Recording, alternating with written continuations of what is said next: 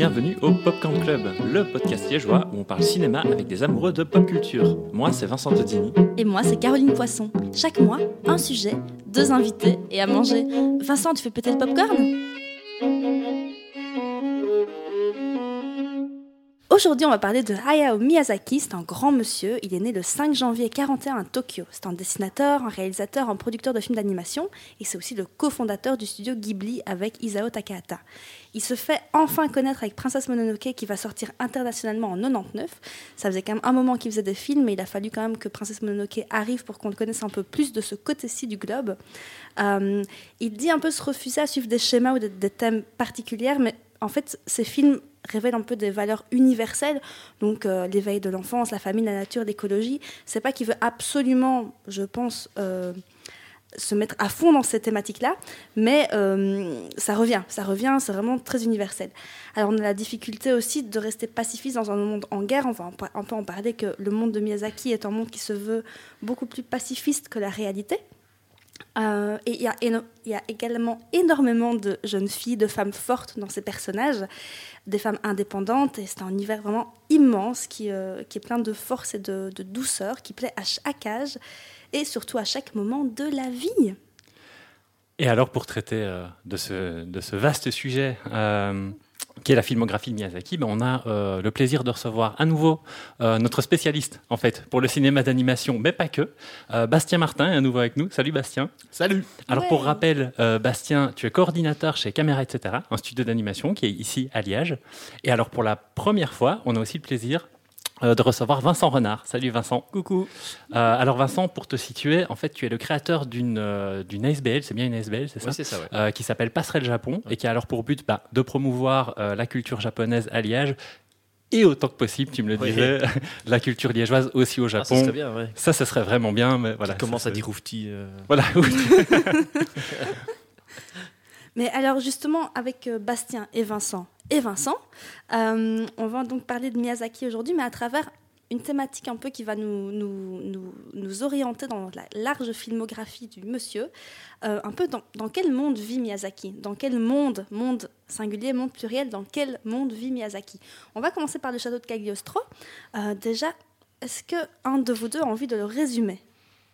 Alors, moi, euh, Ouais. moi je ne l'ai pas vu. Ok, tu l'as Alors, pas vu. euh, oui. Bah alors, tu ne le je résumeras pas. voilà, ouais, C'est ça, pas ouais. grave. hein. Moi, je l'ai vu, mais j'ai pas envie de résumer. C'est vrai Si, attends, résume-le. Alors, qu'est-ce que c'est Euh, En gros, Cagliostro, c'est un film à propos de Lupin. Lupin, qui est une version. euh, Le troisième. le troisième, le troisième Lupin, euh, qui est une version, on va dire, euh, japanisée d'Arsène Lupin, euh, qui est un grand succès en télévision. Il y a une série très très longue avec beaucoup d'épisodes, dont Miyazaki réalisera une partie d'ailleurs.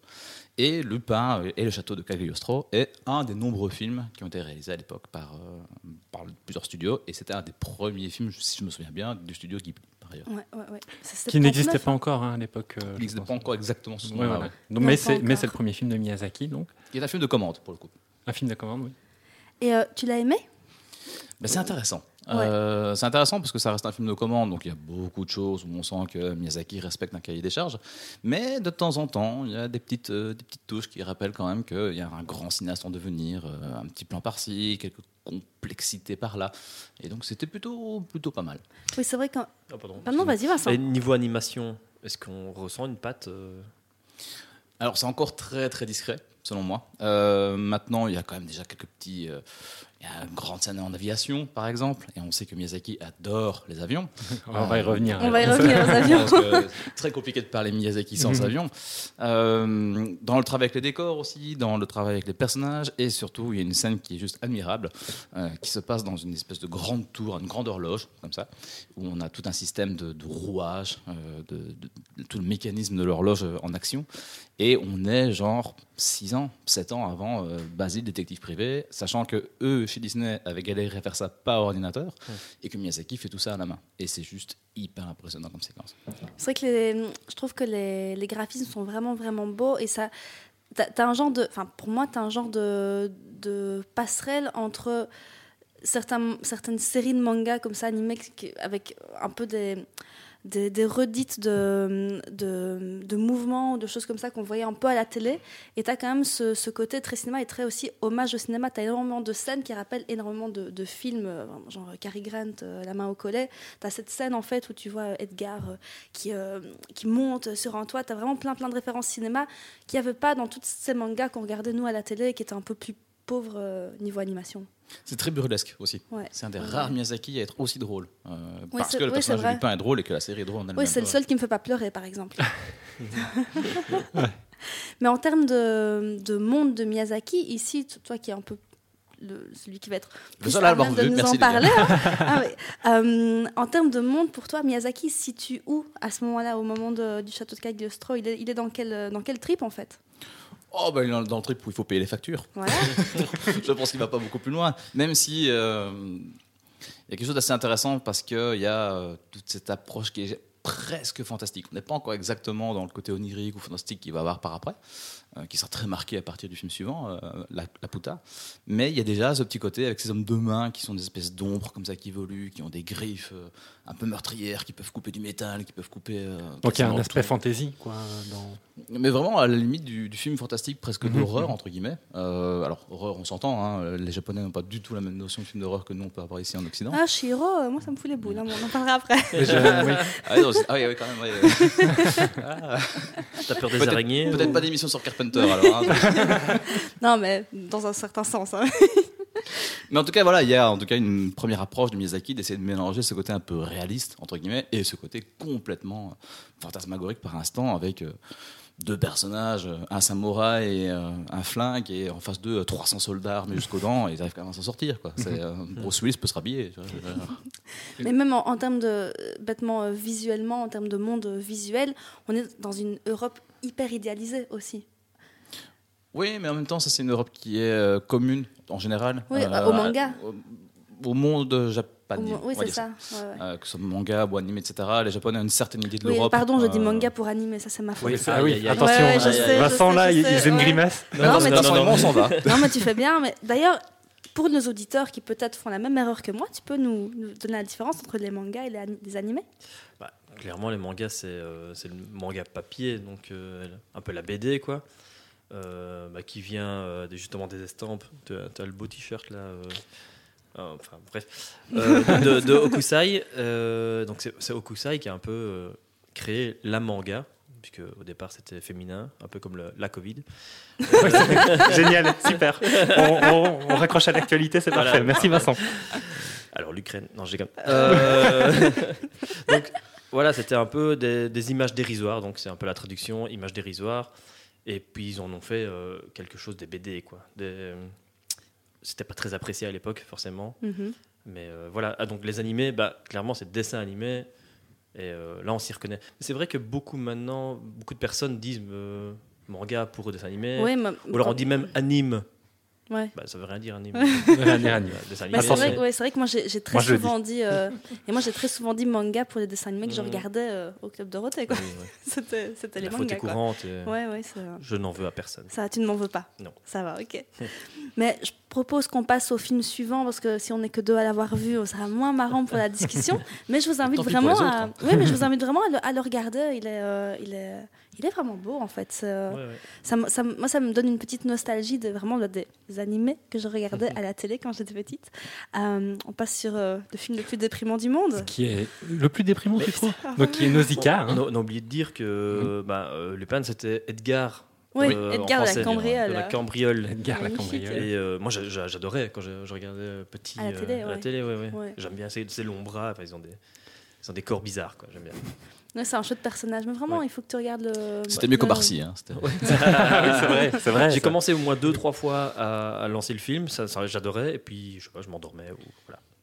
Mais disons que ça, ça reste vraiment un film de commande. Ça reste Ouais, vraiment ça, un film très ouais. orienté. Ouais. euh, Oui, ça, ça, se distingue fort des autres films de, de Miyazaki.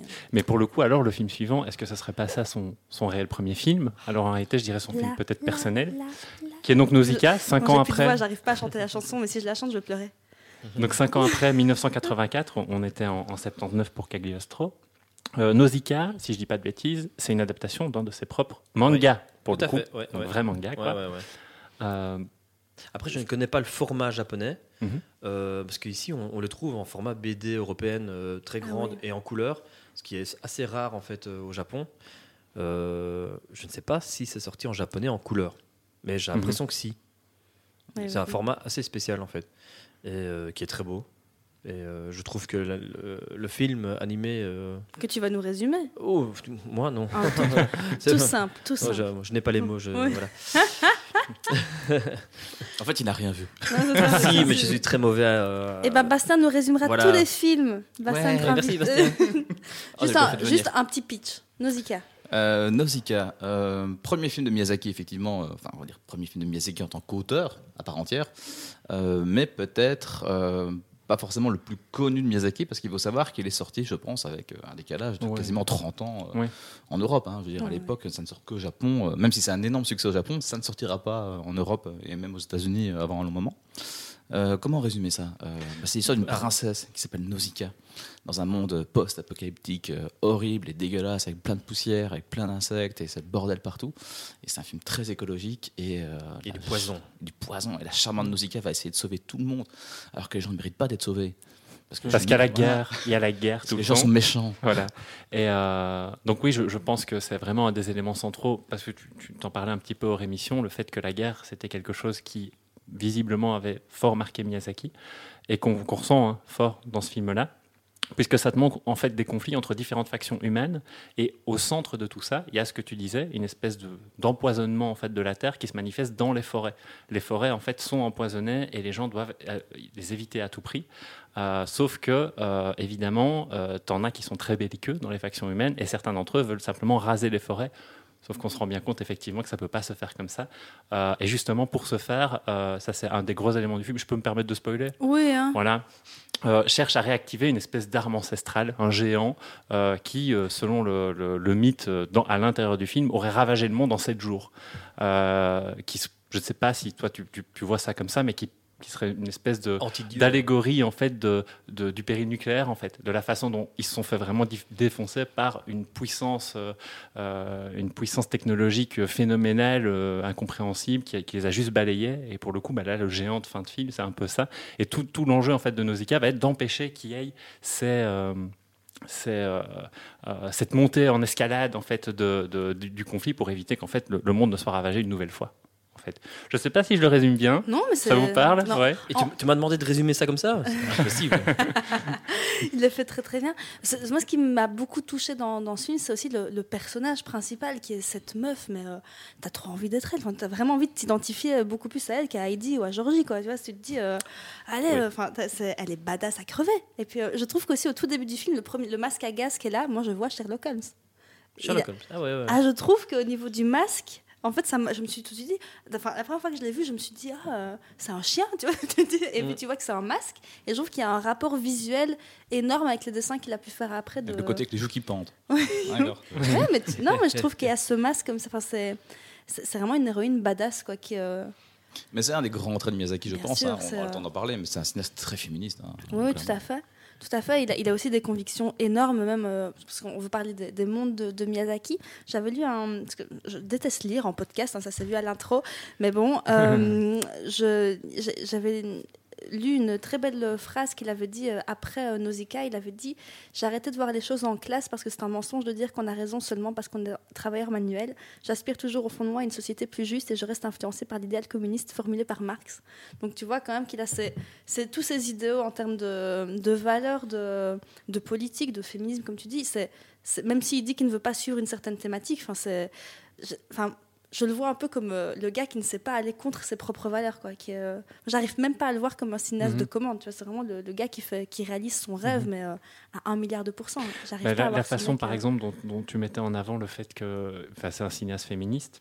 Euh, la f- je- moi, ce qui me frappe dans Nausicaa, c'est la façon dont toutes les prises de décision euh, au niveau des factions donc, que j'évoquais plus tôt sont faites par des femmes, systématiquement. J'ai l'impression, hein, ou peut-être que je me trompe, En tout cas, les hommes sont des connards. mais, en tout cas, ils sont des connards. Mais il y a des personnages euh, femmes aussi, euh, puisque bon, bah, évidemment, la faction adverse qui est très militarisée, bah, pour le coup, la princesse, euh, c'est une princesse aussi. Des violents. qui pour le coup Oui. est présenté au début comme une antagoniste. Et ça, c'est aussi une particularité. C'est quelque chose qui m'a frappé autant dans ce film que aussi dans beaucoup d'autres films de Miyazaki. C'est que j'ai- toujours beaucoup de mal à définir euh, l'antagoniste. Euh, J'y arrive jamais. Eh ben, en il y a très peu d'antagonistes dans les films de Miyazaki. C'est rare en fait. Il y a- Voilà. il y, a plein de films, il n'y a pas d'antagoniste dans les films Voilà. C'est Miyazaki. ça quelque chose, par exemple, en tant que spectateur, enfin moi, par rapport à mes habitudes de visionnage, ça me perturbe beaucoup. Ça me perturbe beaucoup. C'est pas désagréable, mais pour le coup, c'est vraiment quelque chose qui me sort de ma zone de confort quand je regarde un Miyazaki. En tout cas, j'ai- voilà, pour la petite précision, j'ai tout découvert pour Ouais. l'enregistrement de ce podcast. hein. Moi, je ne connaissais pas du tout Miyazaki Je avant. t'envie presque d'avoir découvert ça. Ouais. J'avoue. C'est beau Et quoi. Tu as aimé Oui, bien sûr. Ouais. Il m'a dit, premier truc qu'il m'a fait au téléphone, il dit, Oh, c'est tellement mignon. Je dis, Ouais, c'est- Et moi, Pourtant, il n'aime pas le cinéma. hein, donc, euh, Mais euh, non, mais c'est vrai, t'as as raison, il y a, il y a- il y a- il y a peu d'antagonistes. Et, euh, et même quand il y a des antagonistes chez Miyazaki, ils sont pas euh, méchants par, euh, par euh, nature. Il leur C'est est par arrivé quelque chose. Mhm. tu vois, il leur arri- et souvent, même, même chez les méchants, on leur trouve quelque chose qui fait qu'ils vont, ils ont quand même une petite part d'humanité. quoi. C'est euh, Mhm. hyper beau, je trouve ça trop beau. Parce que pour le coup, voilà, donc ce- cette faction adverse euh, incarnée par cette, euh, cette princesse, euh, la particularité, c'est qu'elle est prête à prendre en otage des, gens d'autres factions, même à tuer, dans le but de réunir une force de frappe suffisamment importante pour raser la forêt. Mais le but de raser la forêt, c'est d'arrêter l'empoisonnement de la terre et que les humains puissent à nouveau vivre sur Terre. Donc, tu vois que dans son idéal final, il y a quelque chose qui est finalement qui ressemble à quelque chose d'humaniste, en fait qui ressemble quoi et ce qui fait qu'au moins on peut un peu comprendre la façon qu'elle a de se positionner et c'est ça qui pour le coup moi me fait je, je- voilà je à part peut-être dans le film suivant euh, j'ai jamais eu l'impression euh, qu'il y ait euh, un, un vrai méchant un vrai méchant qu'on puisse identifier ah lui c'est le méchant Non, non, je l'aime pas j'y arrive jamais, Il a très, très peu. arrive jamais. Et autre Vincent, Oui, oui. autre. Vincent, et t'en t'en as pensé quoi, toi, de Nausicaa Pour moi, c'est vraiment. C'est son chef-d'œuvre, en fait. Hmm. Euh, je sais pas comment expliquer autrement, mais euh, déjà, c'est lui qui a dessiné euh, le Tout. manga. Ouais. hein. bon, euh, c'est son histoire. Et je pense que tout le reste, plus tard, transpire Nausicaa, en fait. Euh, ouais, je sais pas. Et comme tu dis, euh, il n'y a pas vraiment de méchants. Rien n'est binaire, pour rester un peu dans l'actualité. Non, mais c'est vrai, et c'est important de dire que rien n'est binaire et que on peut avoir des avis différents, et que, mais que finalement on peut essayer de s'arranger quand même. Euh, voilà, les hommes et les femmes, les méchants et les gentils. Enfin, je sais pas. euh, Mhm. voilà. C'est politique sans être politique. Oui. voilà. Et alors, euh, bah, peut-être, puisque tu connais quand même pas mal le Japon, l'idée c'était euh, de se dire, bah, en Nausicaa, donc en 84, en fait, il ressemble à quoi le Japon à ce moment-là, euh, par rapport aux thématiques finalement qui sont développées dans le film, donc beaucoup d'écologie. Ouais. Euh, mais alors, bah, on l'évoquait, hein, il y, y a des thématiques qui reviennent fort fort chez Miyazaki, une obsession pour l'aviation. Et aussi beaucoup la guerre, La guerre, façon ouais, dont la guerre euh, est représentée, pas comme forcément le, le côté martial, ordonné, genre on va vous montrer un film de guerre, c'est plutôt la façon dont ça impacte les populations, le côté tragique de la guerre, euh, qui, est sou- qui est souvent inévitable dans ces films. Euh, Qu'est-ce que ça dit en fait sur cette société japonaise? Je ne sais pas si vous avez un avis sur le sujet. Je crois que le Japon, enfin, en tout cas en 84, il était très isolé par rapport à. Maintenant, tout le monde voyage au Japon à- avec des billets à 600 euros. Là, c'était. Il y avait, il- je crois qu'ils connaissaient quasi pas les étrangers. Mhm. Et, euh, mais je crois que son vécu de la guerre transparaît clairement là-dedans. Et je ne sais pas si ça représente vraiment le Japon de 84 en fait. Enfin, Ça représente peut-être plutôt le plutôt Miyazaki Son vécu. de Ouais. 84. ouais. Euh, et, mais ce qui est intéressant, c'est que toujours maintenant, ça, ça a un message qui porte. euh, c'est quand même euh, 40 ans plus tard, quoi. Mhm. Et ouais, voilà. Ouais, c'est- c'est- Et alors mais ce film reste très uni- ça, ça reste universel. Dire, tu, Oui. tu, tu vois ça maintenant, tu te dis pas, mon Dieu, c'est daté quoi. C'est, Ouais, euh, c'est ça. autant en termes de message qu'en que, que, que D'animation, graphisme. ouais. C'est, c'est assez fou. Mais tu parles de, de la, la guerre pour Miyazaki. Je voulais ouais, peut-être ouais. juste préciser Vas-y, qu'en vas-y. réalité, euh, on parle du vécu de la guerre de Miyazaki. Je pense que c'est peut-être euh, intéressant de préciser comment. Ouais, en voilà, gros, ouais, euh, je crois qu'il a vécu, il était tout petit, ouais. Euh, il a vécu le bombardement de Nagasaki et Hiroshima, je crois qu'il devait avoir 4 ou 5 ans, quelque chose comme ça, et que euh, la façon dont, aussi dont ses parents ont vécu ça, lui, il s'est pris ça de plein fouet, ça. et ça l'a fort structuré dans sa petite enfance, et donc l'a fort marqué au pro- plus profond Il a dû lui. déménager énormément avec sa famille Voilà. pour fuir la guerre en fait. Donc euh, qu'est-ce que ça, ça marque les ça, Voilà. ça ce, marque qui, quoi. ce qui fait que euh, voilà, euh, ça, ça apparaît fort dans ses films. Donc je, je pense que c'était important de préciser ça parce que On a Oh, eu la c'est- même intention. Voilà. C'est beau. Mais c'est pas uniquement Miyazaki. hein. Euh, Mhm. Ah non. Mhm. C'est toute une génération de cinéastes comme ça, mais pas forcément nés pendant la guerre. Euh, T'as des gens après qui vont venir pour, euh, par exemple, le réalisateur de, de Gen d'Hiroshima, par exemple. Mhm. Euh, tu vas avoir euh, Otomo aussi. Euh, le spectre du bombardement nucléaire en particulier et de la guerre en manière générale, durant cette décennie, les années Ouais, 80, ouais. bah, c'est quelque chose que- qui transperce tout le cinéma japonais. Puis même avant. très, large. Et même avant. Godzilla. Ouais, Voilà, Godzilla. Euh, Godzilla, mais là, c'est alors- c'est vraiment une génération qui a Godzilla. connu Oui, c'est ça. le bombardement de Nagasaki, le bombardement d'Hiroshima. Là, il y a vraiment le spectre de, de l'impact qu'a eu ce Mhm. bombardement et de la guerre au sens large. Mhm. Tu as toute une série de, géné- de cinéastes aussi, comme Kurosawa, comme Mizoguchi, Ouais, qui ça. vont parler de l'après-guerre, de l'extrême fait- pauvreté de Tokyo Oui. ou de Kyoto, ce genre de choses, etc. Et en fait, Miyazaki, on, on est sur une deuxième génération en réalité. Bah, une seconde je suis pas sûr qu'à 3-4 ans, ils se souviennent exactement Ouais, voilà. des actualités à Hiroshima, Nagasaki, Mhm. etc. Mais par contre, il y a, euh, voilà, on ne sait pas trop définir comment, mais il y a toute une génération comme ça de- d'enfants, de, personnes qui ont connu ce moment, qui sont, qui a un vrai trauma. Mais Euh, toujours le- maintenant, hein, tu, toujours tu as des ouais. mangaka, enfin des dessinateurs de manga, qui dessinent sur le thème de, de la bombe atomique alors qu'ils ne l'ont pas vécu. Mhm. Ouais. Ou, enfin, par procuration, mais euh, Et on y revient souvent, même maintenant récemment dans l'attaque des titans, il y a toujours cette idée de la Oui, Terre tout à fait. rasée par une Mhm. puissance extrêmement colossale. euh, L'apparition, la façon dont le colosse apparaît, c'est aussi une espèce d'explosion nucléaire avec un gros C'est vrai. nuage. Je n'avais pas du tout Non, euh, envisagé ça comme Ah ça, mais c'est euh, bien vu. Mais le cinéma japonais est vraiment euh, parcouru de long en large par ce spectre de la guerre et de la bombe atomique en particulier. Euh, Je vais peut-être dire une bêtise, tu, tu me- tu me corriges, mais peut-être aussi, je, je me demande si euh, ces, ces enfants devenus adultes, qui même ne l'ont pas forcément vécu, qui sont fort marqués par ça, il y a aussi une culture de la famille et des, et des, des parents, des grands-parents, des anciens, qui est quand même plus forte, d'après moi, au Japon qu'ici. ah ouais. Est-ce que le fait d'être beaucoup plus lié, évidemment, aux parents, aux grands-parents, aux anciens, fait aussi qu'en termes de, de, d'his- d'historique de famille, ça te marque aussi beaucoup plus? Tu vois, Savoir que tes parents, tes grands-parents ont vécu des horreurs, d'office dans, dans, dans, dans ton corps, en fait, tu le, tu, tu le, tu le ressens beaucoup plus que, que dans nos contrées ici où euh, on tape les vues dans des, dans des homes, quoi. Ouais, euh, Je, je dis peut-être ne une sais- bêtise, c'est maintenant, je réfléchis, mais je me dis, est-ce qu'il y a peut-être à- aussi ça, tu vois, que c'est ils dur sont plus dire. proches de leurs ancêtres, tu vois, ils sont... Je crois que c'est juste une autre Je, relation. je sais pas si ça a vraiment un rapport Oui, avec je, je ne sais pas. hein, Non, non, peut-être pas. Mais, dire, en, en euh, termes de- d'historique familial, tu vois. Oui, oui, oui. c'est, euh, Ça, oui. Après, oui. comme je dis, j'ai peut-être une Peut-être. bêtise, c'est pas grave, tu vois. Mais, euh, Mais je pense que c'est- vraiment culturel. Hein. Enfin, contredis-moi ouais. si je dis une bêtise, Ouais, mais mais, c'est ça, euh, il y a cet attachement aux anciens, aux, Oui, aux- aux ça. oui, aînés c'est- en fait. Ça, c'est certain. Mais avoir, voilà, avoir une corré- corrélation avec. euh, Est-ce que la bombe atomique fait que euh, on n'est plus euh, Non, je ne sais pas. enclin à rester avec sa famille? Je ne pense pas. Non, non, Après, plus faut que faire- le fait, que, une le, le fait de, sociologique, mais- de savoir que les familles ont vécu des horreurs pareilles, tu le, tu le ressens beaucoup plus que. qu'ici. Je ne sais pas. Mais- En fait, au Japon, plus que la famille, on voit des fois même. c'est- Enfin, il y a le microcosme et le macrocosme. Et on, euh, limite, ta ville, c'est c'est ta famille. Enfin, voilà. Enfin, il Mhm. faut un. Et euh, Miyazaki le re- traduit bien c'est que la société doit être euh, bien s'entendre tous ensemble. Mhm. C'est très japonais ça. Donc, euh, si euh, quelqu'un a oublié un objet, ben, on le ramasse et on, on le met sur le côté pour que la personne le retrouve. C'est c'est vraiment genre. Voilà, c'est c'est peut-être un. euh, Enfin, je, je sais pas, mais c'est peut-être un lointain cousin et Ouais. lui, il a besoin de ça. Enfin, Ouais, voilà, c'est vraiment. Tout le monde doit beau. s'entendre, quoi. c'est beau. C'est beau.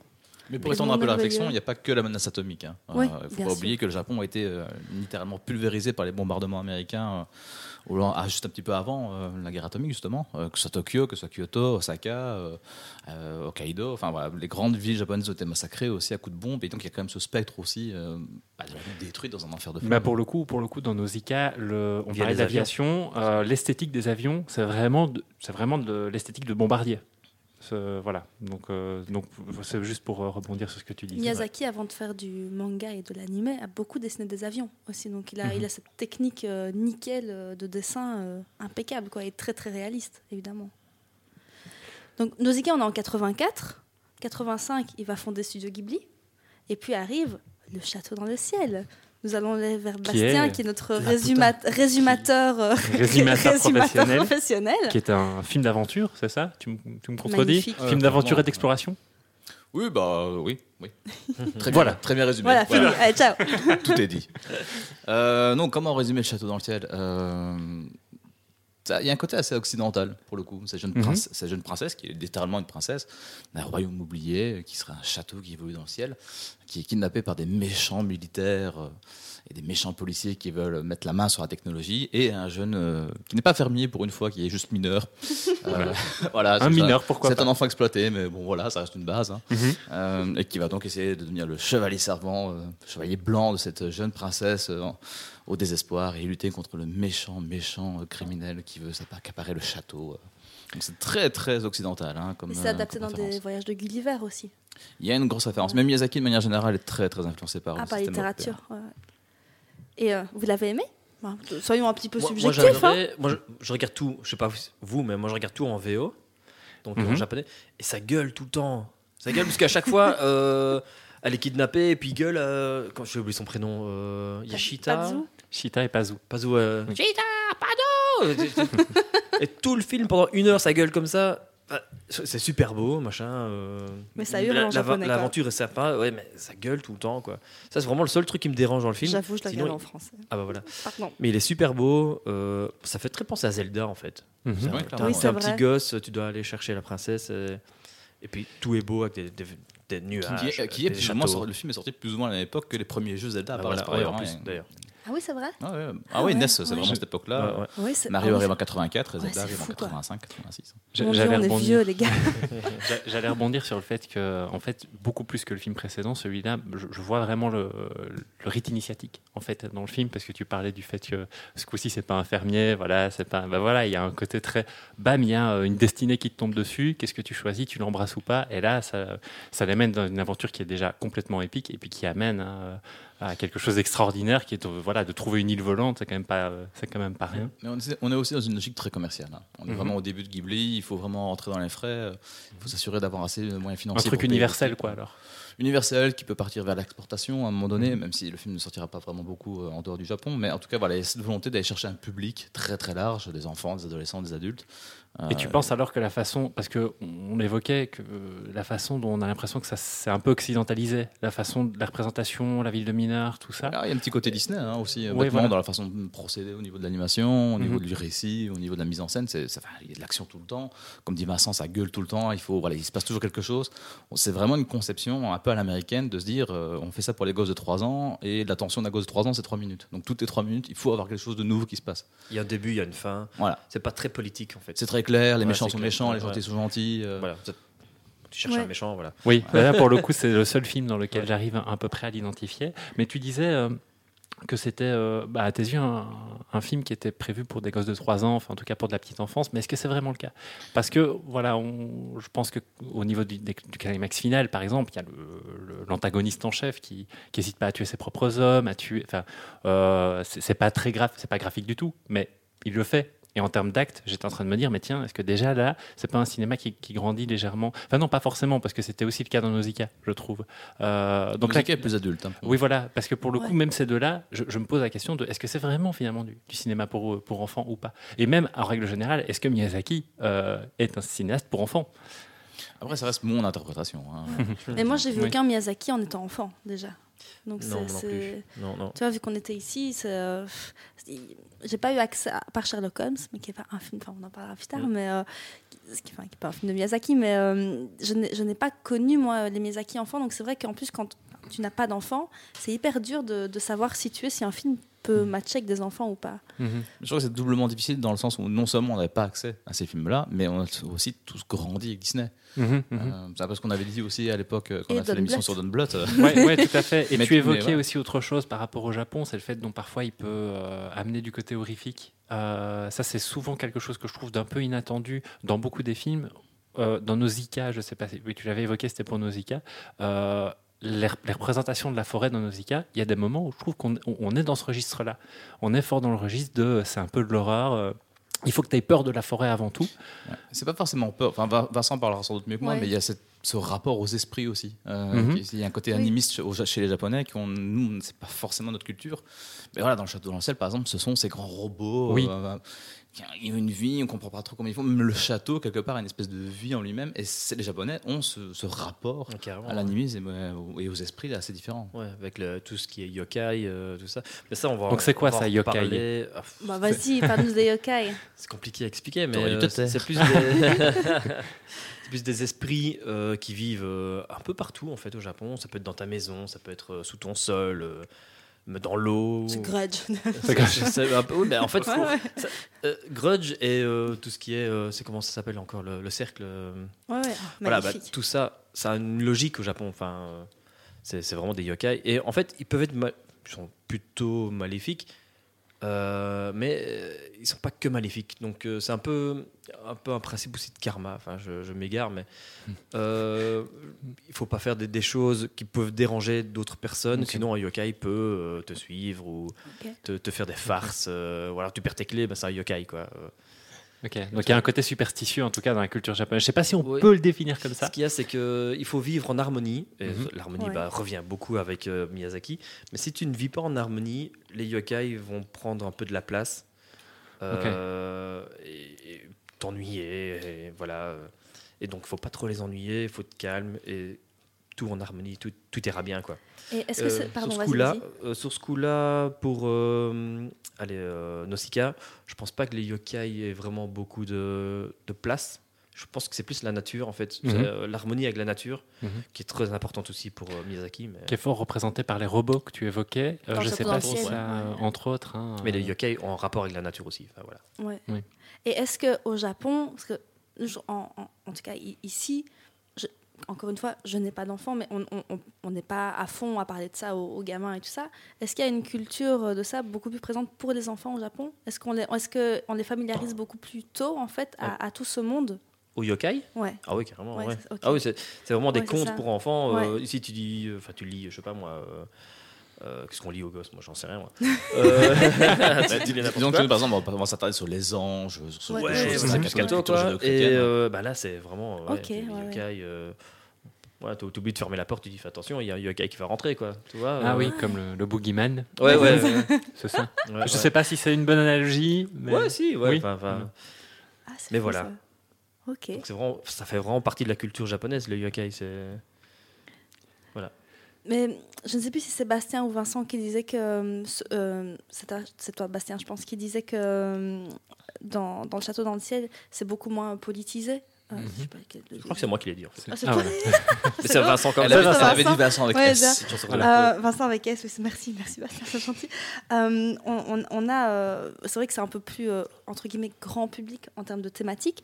Maintenant, moi je vois quand même dans celui-là aussi une petite euh, méfiance euh, de Miyazaki envers euh, la science, la technologie. Pas vraiment le fait d'avo- d'avoir une méfiance de la technologie, mais plutôt une méfiance envers les hommes et leur utilisation de la technologie. Mhm, mhm. Il y a quand même ce petit côté, euh, un petit petit avis quand même. Le, tu vois, le tu- dévoiement de la technologie, Oui, en fait, c'est ça. ça. voilà. tu n'as, tu n'as pas juste ce côté, ok, on fait un film qui fait. Il arrive quand même à faire passer un, un joli message, quoi. C'est, euh, ma- malgré le côté un peu plus grand public, un peu plus, enfin, il faut ramener des sous, quoi. Mais on revient encore à ce spectre atomique. hein. Fondamentalement, Ouais, c'est que ça, c'est euh, se dire que la bombe atomique, c'est une des meilleures inventions du XXe siècle. Mhm, mhm. Et en même temps, c'est une des pires. Quoi. Euh, et il y a ce moment, d'ailleurs, si je me souviens bien, où le château euh, lance une attaque, je crois, euh, je sais plus si c'est dans l'eau ou sur un, un lot de terre ou je ne sais plus, où ça crée une explosion, où ça crée Oui. vraiment un champignon atomique, Oui. littéralement. Euh, donc, c'est à nouveau, c'est encore toute une iconographie qui revient. Alors, petite particularité avec ce film, qui pour moi se coupe aussi avec euh, le, le film précédent, et puis après on pourra peut-être euh, passer au film suivant, mais euh, j'ai l'impression j'ai- qui est beaucoup plus happy, mais j'ai j'ai aussi cette sensation Enfin. qu'il y a euh, souvent une obsession pour le côté euh, ingénierie, le côté fonctionnement des machines, Oui, hein. comment ça fonctionne. Quand on est dans le château de l'ancien, je trouve qu'il y a vraiment euh, une mise en avant de ça. Euh, bah, oui, on l'expliquait plus tôt. Il, il s'est mis à faire du dessin, il, il était obsédé par des avions. Évidemment, je pense que tout ça doit jouer, mais c'est quelque chose qui est fort, fort présent, j'ai l'impression, dans beaucoup, beaucoup, beaucoup Oui, on va y revenir après aussi. hein, On va y revenir, que- C'est à cause de papa. C'est un gosse de papa. Ouais, ouais. C'est C'est comme à ça- cause, Ah, de c'est à papa. cause de papa. Parce que papa était ingénieur aéronautique. Ah, bah voilà. Voilà, l'émission est Après, terminée, euh, j'ai tout dit. Après, au Japon, tout ce qui est technologie, enfin, à cette époque-là, euh, ils Ouais. étaient vraiment en avance. Et euh, on, a, on a eu tout ce qui est euh, euh, euh, euh, Goldorak, etc. les Enfin, Gundam, hein, les Gundam. Gundam, ouais, Pourquoi tu ouais. me montres quand tu veux Je sais pas. euh, Tu te dis que j'étais une enfant de Goldorak, c'est vrai. mais euh, voilà, le C'est Japon, c'est vrai le que Japon c'est a grandi avec méca, robots, quoi. euh, ouais, bien sûr. Ouais. Ouais, c'était. Mais ils ont été en, en avance sur plein de choses et en même temps leur, leur monde, quoi. C'est euh, Mhm. très préservé euh, enfin, de, de notre Mais vision. c'est pas parce qu'ils ont été démilitarisés. Enfin, là, on, on parle plus de cinéma, mais parce qu'ils ont été démilitarisés, justement, que- qu'ils se sont mis à développer d'autres choses, et notamment l'aspect culturel et l'aspect technologique euh, de la société japonaise. Exactement la même chose. hein. La culture au Japon a toujours été un peu compliquée quand même. hein. C'est Ouais. pas très bien vu d'être comédien, par exemple, au Japon. Maintenant, ça va un peu mieux, mais pendant très longtemps, faire du cinéma, c'était pas. Mais pourtant, il me semblait que les, les, les doubleurs, ils étaient vus comme des, euh, des méga stars, euh, par exemple, alors que c'est être comédien, ça. Oui, parce que ça fonctionne très très bien, mais Ah oui. euh, un parent, enfin là on est dans une culture asiatique de manière générale, ça Oui, oui, la même ok. chose en Corée du Sud, euh, en Chine, etc. Mais voilà, quand tu dis que tu veux être artiste, bah, c'est un peu compliqué quoi. Par exemple, ils n'ont pas de statut d'artiste au Japon, enfin sauf si euh, je me trompe, mais euh, c'est pas reconnu pour l'instant. Et c'est même encore maintenant dans, dans le précédent gouvernement sous euh, Shinzo Abe, dire qu'on était comédien, dire qu'on était cinéaste. euh, bah, c'est très très mal vu. Et par exemple, quand Koreeda, qui est un grand grand cinéaste, a une récompense, bah, c'est pas. voilà, quand, dès qu'un cinéaste asiatique a une récompense, que ce soit une Palme d'Or, un Oscar, peu importe, ou un Lion d'Or à Venise ou autre, ben c'est pas. voilà. On s'en parle pas trop dans la presse parce que c'est pas forcément bien vu d'être Ok. un artiste dans une société comme ça. Mais Miyazaki, à côté de ça, est encensé. Ah, c'est le Walt Disney japonais, Ouais, lui, ouais, par contre. ça, hein, mais, euh, euh, Ce qui est paradoxal, alors, ouais. en fait. Mais la, la- la place des dessins animés a- Ouais, c'est ça. est différente que le cinéma classique, Ouais. Je pense. Ouais, ouais. Parce que si tu prends quelqu'un comme. Enfin, non, on va trop déborder, là. J'allais dire comme Takeshi Kitano, mais. vas-y, vas-y, mais- On va trop mais Mais, déborder. mais alors, alors, Takeshi Kitano, pour faire une petite parenthèse, est Ouais, super intéressant parce que Beat Takeshi est génial et adoré par l'ensemble de la population. Les films de Takeshi Kitano ne sont vus par personne. Ah bon? Takeshi Kitano fonctionne très bien à l'étranger, Ouais. il est récompensé à Eh oui. Venise, il est récompensé à Berlin, mais au Japon il fonctionne pas. Sauf quand il fait des films comme Outrage, parce que c'est des films du Yakuza, parce que ça fonctionne bien, c'est un peu les films dont le public a l'habitude. Mais les Sonatines, les Hanabi, les grands grands films de Takeshi Kitano, les films d'auteur, ça marche pas du tout quoi. Mais Beat Takeshi Ok. est un, un des personnages Bon. les plus adorés de la population. ouais. Bon, Parenthèse. passer cette euh, parenthèse, on va peut-être passer à Totoro. Tout commence en 1903 en fait, avec les Benchi. Alors, Totoro, enfin, je disais, un peu plus happy. Moi, personnellement, Totoro, il me, il me fait mais, chialer. je sais qu'il est censé être happy. Pour moi, c'est pas du tout happy. C'est beaucoup euh, rien que. J'ai plus de voix. J'essaye vraiment de me forcer pour. Vrai, je, vais, je vais pas vous faire toutes les chansons. J'attends quand même qu'on parle de Sherlock Holmes pour chanter. Mais c'est c'est vrai que en termes de, enfin, Totoro, ça reste euh, tellement. euh, je sais pas, il y a un côté euh, nostalgie, famille. Allez, Bastien, notre résumateur professionnel, résume-nous Totoro. C'est l'histoire d'un gros chat qui Avant dort. que je m'emballe. Mais c'est vrai que c'est très simple à résumer, Totoro. C'est bon, il l'a fait. hein. Parce que Totoro, c'est juste. Voilà. C'est Mais c'est en juste- vrai, il se passe pas grand chose. Il- Non, il exactement. se passe rien. Il ne se passe rien. C'est quoi À mon avis, quand j'étais au téléphone parler de Miyazaki, si tu venais de regarder Totoro, tu m'as dit c'est tellement mignon. Oui, c'est mignon. et Je sais pas quoi dire d'autre sur ce film, exactement. Mais il y a plein de choses à dire, c'est ça qui est cool. Ah, il y a plein de choses à dire sur euh, la relation avec la mère et tout. C'est c'est affreux. Mais ce qui est intéressant, c'est aussi comment ça a été créé. Euh, C'est-à-dire qu'à l'époque, donc, tu parlais tout à l'heure de Takahata, euh, Isao Takahata, qui a cofondé euh, les studios Ghibli avec euh, Hayao Miyazaki. Donc il faut savoir que ce sont les deux directeurs artistiques du studio, mais qu'il y a toute une série d'exécutifs. Donc c'est-à-dire les mecs qui tiennent le cordon de la bourse et qui disent euh, OK, ça, ça ramène de l'argent, ça, ça ne ramène pas. Et la même époque, la même année, tu as Takahata et euh, Miyazaki qui vont dire bah, en fait, on veut prendre des risques. Euh, Nausicaa, c'est cool, le château dans le ciel, c'est sympa, mais on a envie de faire autre chose. Si on ne le fait pas maintenant, on le fera jamais. Et la même année, euh, tu as quand même Totoro d'un côté, et de côté, Et tu as le- tombeau du ciel, dire, incroyable. euh, le grand si tu écart. pleures devant le Totoro, bon. Ah, oui, mais non, mais le tombeau des ciel, je l'ai regardé une, une fois, j'ai fait plus jamais. Mais c'est super intéressant parce que les deux films reposent sur le même principe, c'est-à-dire qu'on suit l'histoire de deux enfants, et sauf qu'il y a un côté extrêmement noir chez Takahata et un côté extrêmement jovial et positif chez Miyazaki. Et donc c'est super intéressant de voir ce grand écart artistique. Euh, donc voilà, il y a aussi tout un contexte derrière la création euh, en termes de défis aussi personnels, artistiques par rapport aux deux réalisateurs, et la façon dont ça s'intègre aussi dans une logique de studio, et qui va être super payante, hein, parce que Tombeau Luciole va très très bien marcher dans les festivals et autres, et Totoro va être va devenir la Le mascotte. Oui, J'avais justement demandé euh, Vincent, Totoro au Japon, il est genre partout, tout le temps. Partout, non. Euh, il- là où les touristes sont, Ouais. Ah, Il y a- c'est- il y a un Totoro. quoi. Ouais, c'est ça. mais euh, je pense que au Japon, c'est pas euh, ce qu'on nous. euh, on, le re- on ressent Totoro Ouais. comme une mascotte. Enfin, Mais il y a la qui, qui vision n'a pas un Totoro a, chez soi, quoi, tu vois. Et bah, j'en ai un, oui, c'est vrai. Si tu vois quelqu'un avec un, un porte-clés Totoro, c'est super rare en fait. Ah ouais, c'est bah Ouais. vraiment la vision que nous on a. Hein. Euh, T'as ce Mhm. marketing énorme développé autour de Totoro, mais c'est vrai que c'est pour, pour nous euh, fascinés par le Japon en fait. Ouais. C'est ça. J'ai l'impression que c'est plus Ghibli de manière générale qui est très très Oh, présent. euh. Oui, c'est ça. Oui, je, je, je sais pas s'il y a une mascotte euh, Ouais. de Ghibli au Japon. euh. Non, mais enfin, juste Totoro est devenu après le, peu de- le logo. Donc, dire le logo. euh, C'est de vrai que c'est le- Ghibli, ouais. quoi, mais C'est vrai que c'est le logo. Ouais. C'est- Ouais. Ouais, c'est le logo. Et c'est, euh, Mais Totoro, c'est quand même un monde, parce qu'on revenons un peu à ce monde de Miyazaki, il y a un peu, enfin, moi je vois à travers Totoro, le, le- enfin, c'est vraiment oui, le monde dans lequel tu te réfugies quand tu as un parent malade. Mhm. Miyazaki a quand même été éloigné de sa mère pendant quand même plusieurs années parce qu'elle était malade. Et, euh, c'est euh, euh, c'est quoi le nom de la maladie? La tuberculose. Tuberculose. Ouh, le trou de mémoire. Et donc, il n'a pas pu être, je pense, pendant trois ans auprès d'elle à cause de cette tuberculose. Et vraiment, dans Totoro, ce monde où as ton parent malade, tu te réfugies dans, dans tes mondes imaginaires. Moi, ça m'a parlé à, à crever. Et je trouvais que c'était. Enfin, je crois que c'est pour ça que je suis personnellement touchée, parce que des histoires de vie, tout le monde en a un peu. Mais y a- y a- je trouve qu'il y a un truc qui résonne énormément et qui traite d'une façon tellement saine et belle de comment tu gères euh, un un membre de ta famille malade, en fait. Mhm. Il y a que moi qui ai été Et touchée de- à ce point-là, je crois. Ah non, Non, mais parce que Totoro, ça, pour Ouais. le coup, ça m'a pas vraiment touché, euh, dans la mesure où je me sentais un peu plus déconnecté, euh, parce que là, pour le coup, j'avais vraiment l'impression de regarder un vrai pur film pour petit enfant. Ah ouais. Et donc, euh, moi, pour le coup, c'est euh, en tant qu'adulte, j'ai plus de mal à me connecter en fait à ce genre de film, tout simplement. Euh, Ouais, je peux comprendre. donc voilà. Parce que tu n'as pas d'âme. Exactement. Merci de, de t'en rendre compte. Et vous, vous en pensez quoi Totoro? J'aime bien les avis subjectifs, moi je sais. C'est Ce menu. Juste mignon, oui, vous n'êtes pas plus. euh, Non, moi je crois que justement ça, que, euh. la relation avec la mère, c'est quasi le point central du film en fait. Euh, Il y a cette double lecture un peu plus adulte pour moi de Totoro. Ouais, c'est en ça. fait. C'est vraiment le, le point central euh, adulte, comme tu dis. Et puis le reste, bah voilà, il est dans la nature. Il, y a un petit passage secret. euh, on fait grandir des arbres. c'est mignon. On attend l'arrêt de bus. Ce qu'on fait après quand on est adulte, quand on devient des hippies euh, bobos à la campagne, on fait grandir des plantes, tout ça, on s'envoie des photos. Mais oui. oh, cheval. Et alors, la particularité du film aussi, je trouve, c'est, euh, et ça se ressent aussi très fort dans le film suivant, c'est, euh, enfin, tu l'as évoqué, c'est qu'il n'y a pas de conflit dans le film. Un film, moi, sans conflit, moi, je me dis, c'est la base un petit peu de n'importe quelle écriture scénaristique, c'est qu'à un moment, il faut du conflit pour que euh, j'ai l'impression un récit soit intéressant, ou alors, bah, c'est ma vision hein, des choses. C'est une, Euh, écriture et- très occidentale en fait. Oui, c'est ça, ok. C'est très film américain, Mhm. euh, film français aussi, mais en général, film anglais. Tout repose beaucoup chez le conflit. En Asie, c'est pas là forcément la même approche. Donc euh, maintenant, on, on révise un peu les positions parce que tu as toute une série de cinéastes comme ça, de grands noms, que ce soit en Corée, que ce soit au Japon, qui ont adapté ces codes aussi à leur culture, parce que les films voyagent maintenant beaucoup plus facilement. Mais de manière générale, le cinéma japonais n'est pas un cinéma où il se passe énormément de choses. Ce sont des tranches de vie, très majoritairement. Il y a les Kitano Euh, pour, euh, pour y voilà. revenir. euh, Mais je suis pas tout. Enfin, je suis d'accord et pas d'accord. Il n'y a pas. Ok, qu'il n'y a pas d'antagoniste.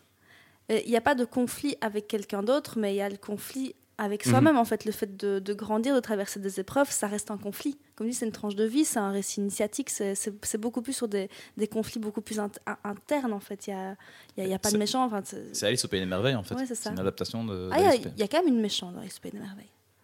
Pas vraiment. Hein, Ouais. la Reine de cœur, elle apparaît 5 minutes, c'est pas non plus. Oh, mais elle est quand même pas très sympa. hein. Mais oui, Oh. mais c'est vrai qu'il y, a- y y un peu ce. Enfin, c'est vrai que Totoro est beaucoup plus euh, pisse qu'Alice au Pays des Merveilles, mais as, les embûches, c'est les embûches avec, avec toi-même et le fait que tu dois grandir, en fait. Oui, je suis toujours très touchée par tout ce qui touche à l'enfant. Je vais pas, pas, pas Ouais. pleurer cette Oui, oui, oui. comme à chaque c'était podcast. plus- C'était plus pour poser cette question un Non, peu naïve qui est que quand ouais. moi je regarde euh, un film comme Totoro et Mais aussi je Kiki la petite sorcière, le film suivant, Ouais. c'est je- j'ai tout le temps l'impression de me dire mais il se passe rien, il se passe rien dans ce film. En fait, ouais, comme tu dis, il se passe des choses, mais c'est très contemplatif en fait. Mhm. Euh, moi, j'aime bien. euh, en plus, niveau, niveau rythmique, j'aime bien le silence. Et euh, des fois, ça fait du bien, quoi. C'est vrai que ça c'est pour le coup, c'est on, l'a peut-être pas trop pas habitué à évoqué, on l'a peut-être pas trop mais en tout cas Miyazaki, il y a un côté, il y a ce côté contemplatif effectivement. magnifique. Mais qui apparaît vraiment que Totoro, hein, pour le coup, parce que Nausicaa, il y a beaucoup de choses qui se passent. Le Château dans le ciel, Ouais, c'est vraiment un film d'aventure. Là, on arrive vraiment sur aussi un point de bascule, je trouve, chez Ouais. Miyazaki. hein. Totoro, c'est encore un film vraiment. Est-ce que c'est pas justement un moment où le studio Ghibli est bien installé, où il peut se permettre ce genre de bien choses? sûr. Oui, c'est ça. Et ça marche, hein, parce que les deux films fonctionnent très très bien, que ce Mhm. soit Takahata, que ce soit Miyazaki. euh, C'est un des gros succès. Après, ils partent alors vers des choses beaucoup plus euh, complexes encore. Donc là on est en justement- 88. Et puis on part en 89 avec Kiki. Kiki, que Alors, toi, Kiki, tu as trouvé que ça ne se passait rien. Bah, c'est ce que je t'ai dit au téléphone. Oui, exactement. Mais là, je viens de le dire. Voilà, Ouais. Totoro, Kiki, je suis- j'étais un peu paumé hein, sur ces deux films-là. euh. Bastien, qui est Kiki? Qui est Kiki? Qui est Kiki? C'est une jeune fille qui travaille pour Deliveroo. Voilà, c'est exactement ça. Mais c'est exactement ça. Donc, elle a un, un- un business de, de livraison de colis. Étant une sorcière, elle peut voler avec son balai, donc elle peut livrer facilement les colis. Nique sa mère. Amazon, tu vois. Ouais, nique sa mère Amazon. Et alors l'idée, c'est que euh, elle a 13 ans, elle, elle vit avec ses parents, elle, elle a son, je crois qu'elle a son diplôme de sorcière, c'est ça Ouais, ça. et elle, peut, et elle peut s'en aller. Elle dit Je prends mon indépendance, je pars dans une autre ville et je monte mon business. De... Et là, bah, euh, il y a C'est la tradition à 13 ans, euh, sorcière Voilà, quitte, c'est ça. quitte la famille. C'est Quoi. ça. Et Et donc donc les là, parents il- disent oui, les parents de l'année quand même. T'as 13 ans, vas-y, va-t'en. Et au Japon, oui, le- l'aspect adulte, enfin, peut-être Ouais. en Asie aussi, on est plus adulte plus tôt, quoi. Ouais. Et euh, faut savoir qu'au Japon, euh, t'as 8 ans, tu vas à l'école à pied. Tu, tu prends le bus, euh, Oui, t'as rien à craindre. Oui, c'est vrai. Alors, vrai. pour, eux, 13 ans, c'est bon. hein, Encore euh, maintenant? Oui, oui, toujours. Ouais. maintenant, ouais, ouais. Classe. Donc, euh, ouais, ça, c'est déjà assez spécifique, quoi. Mais non, mais c'est la- vrai que nous, ça... pardon Vincent, mais c'est vrai que nous, on voit ça, on dit, ouais, 13 ans. Mais c'est vrai qu'ils ont toujours, ils ont énormément de responsabilités aussi, même dans Euh, les déjà, ils ont Miyazaki. pas mis en balai à général. l'époque, Ouais, re- regarde le euh, Pokémon, là. C'est vrai que permis balai dans. Hein, Pokémon, il a 13 ans, il se barre. Hein. Ouais, c'est vrai. Il a attrapé les il a 13 Pokémon, le gars. Enfin, Ouais. bref. Belle, méta- belle métaphore des MST d'ailleurs. Et donc, Kiki, Kiki, vous en avez pensé, quoi de Kiki? C'est super dur à dire très vite quand on n'a plus de voix en plus. Moi, j'adore Kiki. Je... C'est moi, c'est ma mascotte. Surtout le chat. J'adore Ah le chat. magnifique. Qui parle au début, puis après. Lui aussi euh, grandit. Il grandit, il grandit, il parle plus. Ouais, c'est ça, lui aussi, il grandit, il fait sa propre vie, quoi. Ouais, c'est super ouais, ouais. Et euh, ouais, je crois que c'est le chat qui me fait, qui me fait chialer, moi, dans ce truc. Et euh, oui, tout, tout est beau. Enfin, je, je sais pas quoi dire. Mais c'est encore, oui, c'est un récit initiatique, c'est un, parcours de vie, quoi. Apprendre à. Il se, pa- il se À passe plein de choses, mais il se passe rien. Parce qu'en fait, à nouveau, j'ai envie de dire, tout ce qui est euh, lié à ce récit, enfin, si on peut vraiment appeler ça un récit initiatique, un récit initiatique, pardon, tout est intériorisé en fait. Tout part de Kiki et finit chez Kiki. Ça, pardon, je sais pas. C'est dit bizarrement, mais en tout cas, tout se passe chez elle. Il y a un lien avec les euh, voilà, c'est ça. Tout se passe chez elle et il y a, peu- il y a des interactions avec d'autres, euh, d'autres, d'autres personnages, mais j'ai l'impression que tout est tout le temps intériorisé chez elle. C'est, une quête perso d'indépendance et finalement, c'est- son plus gros ennemi, c'est elle-même parce qu'elle, a- parce qu'elle doute beaucoup, en Mhm. fait. J'ai juste une impression de voir ça. Je ne sais pas si vous êtes d'accord avec euh, cette vision du, du film Kiki, parce que c'est vrai que le climax, il y a quand même un climax dans le film où elle doit sauver son petit ami. Ouais, Voilà. C'est pas son petit ami. hein, Ouais, ça devient son petit Ah, ami. 13 ans, il n'y a pas de petit Ouais. ami. Voilà. Mais euh, ouais, c'est ça, c'est c'est ce que j'allais dire. J'ai l'impression qu'il fallait une fin. Mhm. Alors on a mis cette fin là où ouais, impressionnante, ok. Euh, mais après, euh, ouais, c'est ça, c'est c'est à elle d'intervenir, de, de- de faire des choix. Mhm. Et- Et je trouve qu'il y a aussi un choix de Miyazaki dans ce film, enfin de Miyazaki et de son studio. Euh, Kiki, c'est une sorcière, mais c'est l'opposé de toutes les Magical Girls qu'on voit à ce moment-là. Mm. C'est vraiment l'o- l'opposé, quoi. C'est oui, c'est une sorcière, mais à part savoir voler sur un balai, elle se confronte aux vrais problèmes de la vie. C'est pas. Oui, c'est ça. C'est une tu- vie très réaliste. elle a un rhume. Tu vas, non, mais tu vas t'idéaliser à elle comme une autre petite fille. Moi, personnellement, quand j'étais petite, j'aimais beaucoup me rapporter à Sailor Moon. Mais c'est vrai que Kiki a un côté un peu plus euh, vraie vie, quoi. C'est une sorcière, mais elle doit se débattre avec les problèmes de la vie. Elle peut pas juste Mhm. claquer des doigts et être Elle doit payer quoi. son loyer, elle doit. Non, mais oui, euh, vraiment, c'est ça. tu vois, il y a, il y a un côté Elle qui tente ses premières ra- livraisons. D'abord, elle se plante, elle perd l'objet. Elle se lance en auto-entrepreneur. Ouais, ça, ça ramène vraiment le, le côté magique, mais ça ramène pour à terre à terre, quoi. C'est Mhm. euh, aussi, je trouve, un, un choix de Miyazaki de se démarquer, oui, de toutes ces Magical Girls. euh, et elle, est, elle est en haillon, quoi. Je veux dire, euh, elle est quand Elle même mignonne, quoi. Tu vois, elle, est mignonne, pas- certes, euh, à, la bandeau rouge, à la ban- bandeau rouge, euh, ouais. Mais c'est pas, toi. Un peu vintage, quoi, tu vois. Ouais. Non, elle est mignonne, mais elle est pauvre. tu vois. Pauvre. Et personne ne l'aide. C'est quand même le- le- un des premiers films, je trouve, qui est très euh, européen. On arrive dans une ville européenne, euh, même si les autres filment un tout petit peu, mais. Mhm. euh, Mais il a visité la Suède, en fait. ouais. Miyazaki, à ce moment-là, il avait été en Suède pour euh, je ne Ah, sais voilà. plus quelle raison. Et donc, il a fait énormément de croquis en Suède. Et donc, il a pris beaucoup de ses croquis de, ses croquis de voyage pour un peu créer ce. ce encore une fois, l'Europe euh, magnifique. euh, enfin, Ouais, ouais, il, est, il est très beau hein, visuellement. C'est euh, justement quel est le monde de. Je, sais- toi, je me raccroche bien à, à la thématique et tout. euh. Dans quel monde vit Miyazaki quand il crée Kiki? Mais moi, je trouve que c'est un super monde parce que c'est un monde inclusif. Ouais. Parce que Kiki est une sorcière et c'est banal. Ouais. que Personne ne pose la question. Ah, t'es sorcière, c'est cool. Tu pourrais être euh, Mhm. ramoneur ou tu pourrais Ouais, être boulanger. euh, Enfin, ça change littéralement Oui, oui, rien. c'est vrai. C'est intégré dans la société. T'es euh, voilà, t'es sorcière, t'es sorcière. Ouais. Et c'est un truc qu'on va retrouver plus tard hein, dans d'autres films de, de Miyazaki. Mais ce côté où t'as un personnage qui est normalement hors norme, on va dire ça comme ça, Mhm. mais qui est Oui, complètement parce qu'il y a de la fantaisie. Il y a de la fantaisie, mais qui, Ouais. qui est complètement Mais qui est banalisée. normalisée. Oui, Oui. Qui est banalisé. Donc là, on est vraiment sur quelque chose qui a un côté très réaliste, effectivement, ce côté ville très européenne, et quelque chose de complètement onirique avec ce- cette sorcière, ce chat qui parle, ce ballet, etc. Et euh, bah voilà, tout ça vient ensemble et on se pose pas de questions. C'est comme ça parce que c'est comme ça. Mais il y a- il y, a quand même beaucoup ça dans les mangas et les animés, un peu ce, toujours ce côté ou de réalisme magique comme ça qui est quand même assez présent, non? J'ai l'impression que c'est plus marqué en général. Ouais. C'est que les univers sont très très marqués avec ce côté fantastique qui est vraiment intégré. On parlait de l'attaque des titans tout à l'heure, bah voilà, c'est voilà, c'est- c'est- c'est acquis, il y a des titans, etc. Là, c'est une touche vraiment subtile. hein. Ouais, il y a des sorcières, point. Le Ouais, reste, ouais. c'est un boulanger qui galère, c'est une femme qui est enceinte. Fait. C'est leur moon, c'est pas normal. Enfin, tu vois, les, les gens ils sont dans la rue. ils- C'est quoi ça Ça, oui. Pour moi, c'est tout à fait normal. Un évidemment. kaléidoscope lunaire euh, Magnifique. pas. Mais euh, je ne sais plus ce que je voulais dire euh, avec ça. Mais euh, oui, par rapport au, au visuel, justement, parler du visuel et tout ça, je trouve aussi que Miyazaki, dans celui-là, tu vois qu'il prend son pied en termes de matière, en termes de drapé. J'avais lu aussi, je ne sais plus dans quel article, qu'il avait observé beaucoup de, de femmes et de jupes de femmes devant une gare, qu'il a fait Ah vraiment oui. de croquis. Oui. Et que c'est comme ça, en fait, qu'il a vraiment animé cette, cette jupe de Kiki. de- Tu sens que dans, le, dans les mouvements de caméra, dans les, dans les, dans les, ouais, dans les matières et tout, il y a vraiment un... Il s'éclate, quoi. Ça, il, il, il, avec S, il s'éclate au studio. Il y a vraiment ce côté euh, très abouti dans l'animation. Je pense que de manière générale, Miyazaki est quelqu'un qui aime beaucoup de mouvements. Euh, Il y a énormément de mouvements chez Mhm. Miyazaki. Il y a des mouvements très très amples, parfois des gros travelling. Des... enfin, on reviendra sur d'autres films, mais euh, des gros gros mouvements de grande vitesse. euh, voilà, on parle des avions par exemple, bah, ça va toujours très très vite. C'est des grosses accélérations. euh, Même quand normalement il n'y a pas de mouvement, genre une personne qui s'énerve, t'as les cheveux qui s'hérissent, euh, Ouais. le tremblement de peau avec tout un Ouais, zigzag voilà, dans le niveau de voilà. la peau. euh, non, il y a quelque que- chose En vrai, il n'y en a pas quoi. Ouais, c'est vrai que ça, on, verra beaucoup dans le château, euh, le château ambulant, justement, euh, de, de mouvements de, de visage. On en parlera après. Mais... Mais de manière générale, c'est vrai qu'ils ont un frisson. Bah voilà, ça- c'est un zigzag Ouais. dans tous les sens, les cheveux se hérissent, euh, le personnage n'est pas du tout statique une seule seconde. Et en parlant justement d'animation, euh, là on a évoqué quatre films. Euh, bah, je me tourne vers toi évidemment Bastien parce que tu es un peu le spécialiste. Euh, Moi, j'y Il connais y, a- rien. il y a des évolutions, il y a des évolutions de ce que j'ai compris dans la façon que, que Miyazaki a eu de- d'envisager l'animation au fur et à mesure des films et à un moment notamment l'emploi du CGI pour euh, euh, pour, euh, Pour nos auditeurs, le CGI. donc c'est des effets numériques, Voilà. on est d'accord. Computer generated image. Image. Il faut, il faut, il faut préciser. Donc voilà, je sais pas bien. si tu, tu sais nous en dire un peu plus sur le sujet ou euh, Non. Non, d'accord. Très bien. Non, Alors on passe non, au film suivant. Non, non. Non, mais pour une bonne raison, c'est que Miyazaki n'aime pas le CGI. Euh, donc il y en a un petit peu par touche de ci, de là, mais ça reste toujours très très subtil. Ça arrivera quand même vraiment beaucoup plus tard, hein, parce Ouais. que le CGI dans les années 80, on est encore très très Ouais, loin d'avoir fait, quelque chose de résumé. Voilà.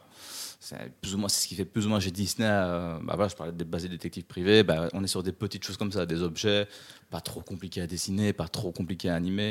Il y a encore beaucoup beaucoup de travail. Euh, et là où Miyazaki devient assez fort, c'est qu'il y a ce- la qualité du trait qui est très très marquée et qui va vraiment en s'améliorant de plus en plus chez Miyazaki. Parce qu'aussi, ben, c'est une équipe qui vieillit. Euh, ce sont des animateurs qui vieillissent, donc ils ont plus d'expérience.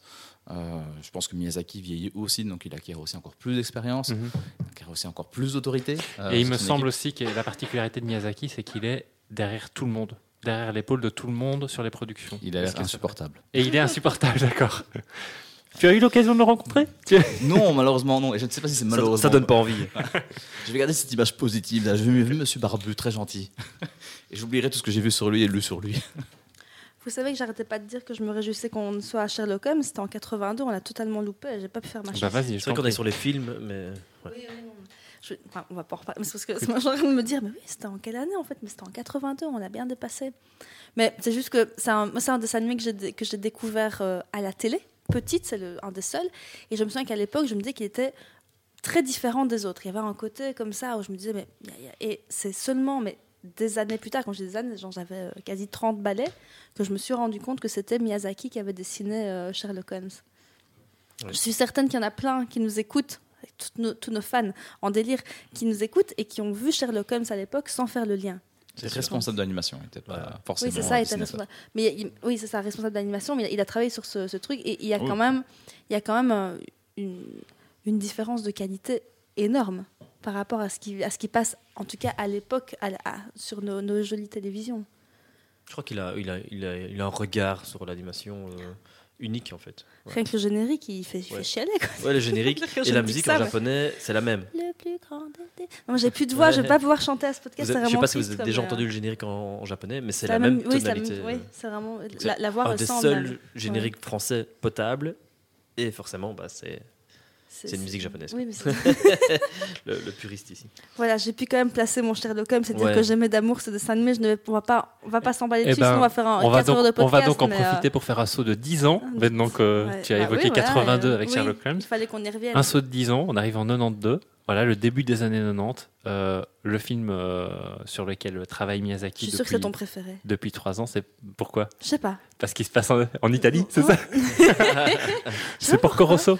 Ouais. Porco Rosso, justement, la particularité de Porco Rosso, hein, euh, je viens de le dire, c'est qu'il est clairement identifié dans son unité de temps et de, et de, et de hein. lieu. C'est le Mhm. seul. ouais. Donc ça se passe en fait en Italie dans les années 30, je pense. Euh, qu'on est dans les 30, années 30, 30. ouais. 32, 33. Voilà, avec. euh, bah, il- 29, pardon, je crois Ouais, que c'est c'est ça. 29. En parce que 29. C'est la montée du fascisme en Italie. Oui, voilà, c'est ça. Et donc, euh, avec donc, le, le développement bah, de certaines technologies, notamment liées à l'aviation, et aussi le- l'apparition de ce qu'on appelle les. euh, je ne sais pas si c'était plutôt dans la Seconde Guerre mondiale ou si ça a apparu avant, de ce qu'on appelait les as de pilotage. C'est ceux qui étaient vraiment, vraiment très doués pour piloter des avions de chasse. Et euh, bah, le film en question, c'est c'est ça que ça met en avant. C'est Porco Rosso qui est un aviateur hors du commun euh, qui pilote des hydravions. Et là, euh, voilà, il- c'est un mercenaire à, à hydravion qu'on engage parfois pour aller foutre la pâtée à des pirates, récupérer des otages et des choses comme ça. C'est un chasseur de primes en fait. On, on le définit plutôt On comme un définit- chasseur de primes. ok. Effectivement, un chasseur de primes.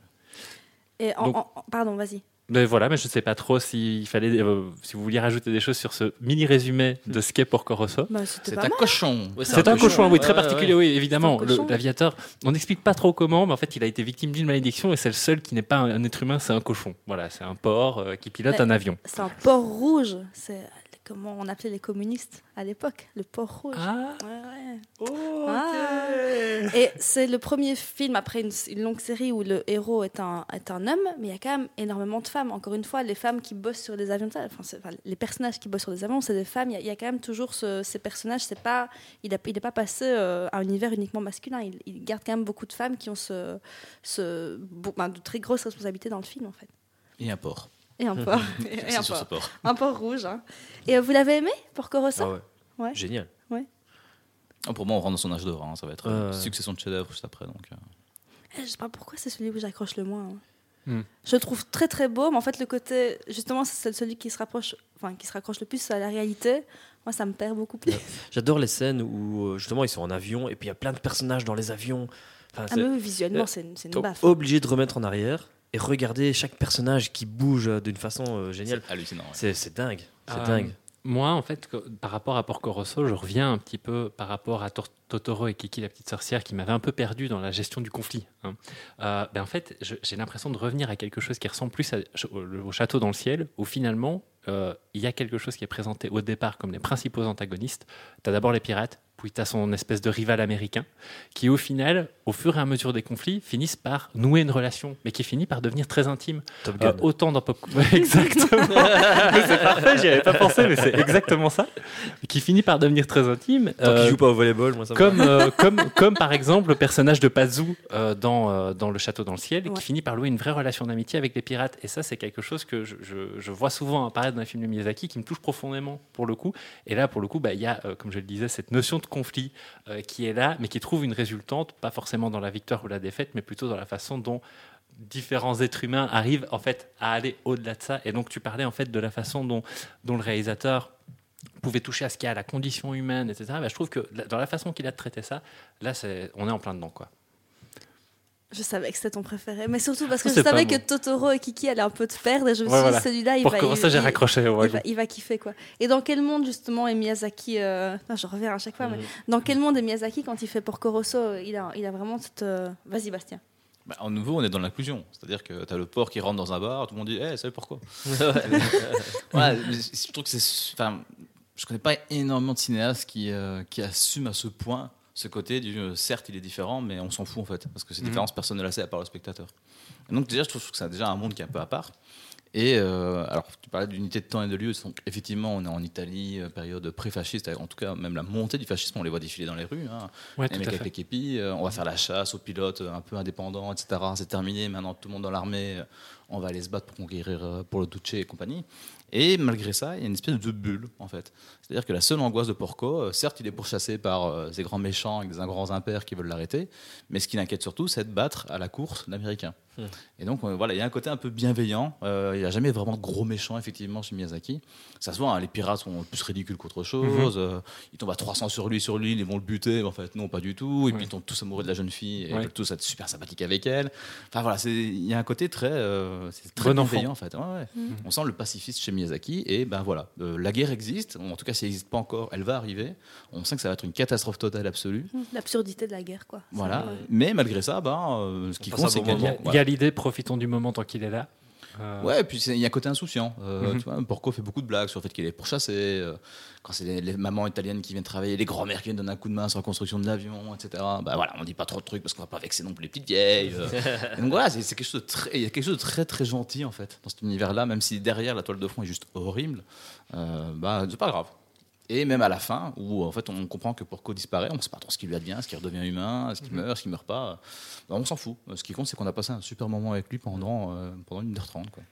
Moi, l'image qui me, re- qui me reste du film, bah, c'est euh, sa copine qui boit un verre euh, de profil avec sa petite robe qui, qui, qui bat le- enfin, au vent. Eh ben, pour moi, c'est ça Porco Rosso. C'est euh, c'est elle en train de boire, euh, enfin, je sais pas, en train de penser à Porco Rosso en fumant une cigarette. Je sais pas, c'est bizarre, c'est une ambiance un peu volatile comme ça. Mais c'est- c'est- oui, c'est- les plans sont magnifiques. Ouais, c'est euh, vrai que cette scène est particulièrement euh, douce au Ouais, regard, ouais. comme ça, dans cet univers justement qui est abominable. Mhm. Tu as ce côté un peu. euh, Mais on parlait des mondes, par exemple, c'est un monde caricatural aussi. Oui, j'allais dire qu'il est très bariolé. Voilà, l'Italie est très belle, Ouais. beaucoup de soleil, on prend le temps de boire des verres, euh, bah, comme tu dis, on Bah, se pose, la- on se pose en terrasse et on vit bien. euh. Donc, il y a quelque chose de très Ouais. caricatural, mais quelque chose de caricatural dans le bon sens, c'est-à-dire que Oui, ça oui. ramène un peu de joie en fait. Exactement, et même dans la vision des avions qui, pour le coup, sont quand même présentés comme des engins de gare, mais comme, comme je le disais, ça a un côté tellement bariolé qu'au final, on est content. dans Un avion rouge, un avion vert, un avion jaune flèche, on est là super, il y a toutes les couleurs, c'est rigolo, c'est une belle procession, et on, on en oublie presque qu'en fait, leur but, c'est quand même de se tirer dessus, et qu'il y a un risque de mourir quand tu fais ça. Mais euh, tu penses pas quand tu regardes Porco Rosso, pas du tout. Parce que le risque est toujours désamorcé. Euh, Oui. Au tout début, tu as ces 30 enfants qui sont kidnappés par les pirates. ça Qui devient ont pas peur. Ça devient une scène burlesque. Ouais. ont- les, gosses sont insupportables. Oui, insupportable, ils ont pas peur. ouais, bah, tu Ça, doit être un vécu de Miyazaki euh, avec des gosses autour de lui qui fait Ah. Nom de Dieu. Tu crois qu'il dit nom de Dieu Il doit dire oufti bientôt, grâce à toi. foutent. Non, dit Je Dieu. sais. Mais il, alors, parlait- il parle en japonais évidemment. Au niveau stylistique, c'est intéressant aussi, c'est que euh, c'est un des meilleurs exemples du côté, euh, on va appeler ça le côté masse que tu peux avoir chez Miyazaki. C'est-à-dire que chez Miyazaki, tu as toujours des gros groupes. Tu as un groupe de pirates, un groupe d'enfants. Euh, des, bah voilà, comme tu disais, quand les pirates sont dans l'avion, ils sont à 4-5 dans un hublot de deux personnes, et, et ça chamboule, ça devient confus, tu comprends pas ce qui se passe, ils sont 25 à l'image. Miyazaki travaille beaucoup sur cette notion comme ça de masse, de groupe, c'est un côté très collectif. Il y a quelque chose qui fourmille en fait chez, chez Miyazaki. Mhm. Ce qui est assez malin, hein, parce que du coup, tu animes beaucoup les personnages, tu bouges pas trop le décor, tu bouges pas trop ta caméra, et tu as quand même quelque chose de très vivant qui se passe, et ça donne un côté euh, très burlesque et très atypique, qui maintenant est beaucoup copié aussi hein, dans beaucoup de films. euh. Oui, c'est vrai. Il y a ce côté, ouais. Écoute, ah oui, On enchaîne On enchaîne, écoute, On hein, parce que je, je sens qu'on s'emballe un peu. Oui, bah, en fait, on, a aura- une heure. Oh, c'est pas On grave, on continue à rester avec nous, on continue. On a une heure et là on arrive vers la, vers la pièce maîtresse. On va l'appeler comme ça, hein, tu l'as évoqué plus tôt. Euh, on est cinq ans après, en 97. Princesse Mononoke sort partout dans le monde. Euh, on est d'accord, c'est le premier film qui sort dans- Grâce à Weinstein. Grâce à Ah Weinstein, oui, c'est vrai. c'est vrai. Bah, ouais, bah, dis-nous en plus. Le féministe. Ouais, voilà, le féministe. Ça correspond bien, c'est bien d'accord. On est dans le thème. Donc c'est lui qui a distribué en C'est fait, Miramax à l'époque. oui. Miramax. Enfin, je sais plus si c'était Miramax ou Weinstein Company, comment ça s'appelait à l'époque, mais je crois que c'était Miramax. Donc on Euh, est voilà, on est en 97. Princesse Mononoke qui est euh, qui veut le résumer. euh, Bastien, t'es notre résumateur. T'es notre j'ai décidé. Tu fais Bah, J'ai fait Porco. Il fait ça tellement bien. C'est Mowgli au féminin qui aime bien les gros chiens. Alors.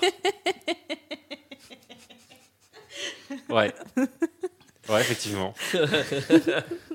Ouais, Ah, sais peu rien ça. dire, hein Ouais, c'est- c'est c'est compliqué, Ah, mais. tu fermes ta gueule maintenant. Oui, mais il y a la guerre qui est montrée quand même. Ça, tu l'as pas il y a dit. la guerre, ouais. Il y a la Et les yokai. Et voilà, je te balance la Donc non, Princesse Mononoke, en fait, de quoi ça parle? Ça parle de beaucoup, beaucoup de choses. C'est vrai que c'est compliqué Oui, c'est- à résumer parce qu'en fait, il y a de multiples intrigues. En fait, ça me fait fort penser à Nausicaa à ce niveau-là. Ouais. La façon dont euh, de multiples thèmes et de multiples intrigues se superposent.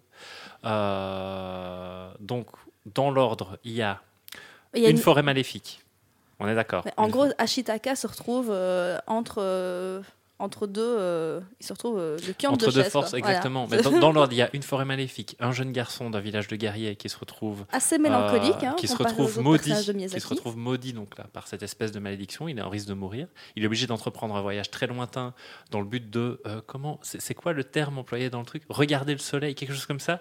Euh, pour voilà, l'idée c'est d'aller à l'encontre en fait de la malédiction.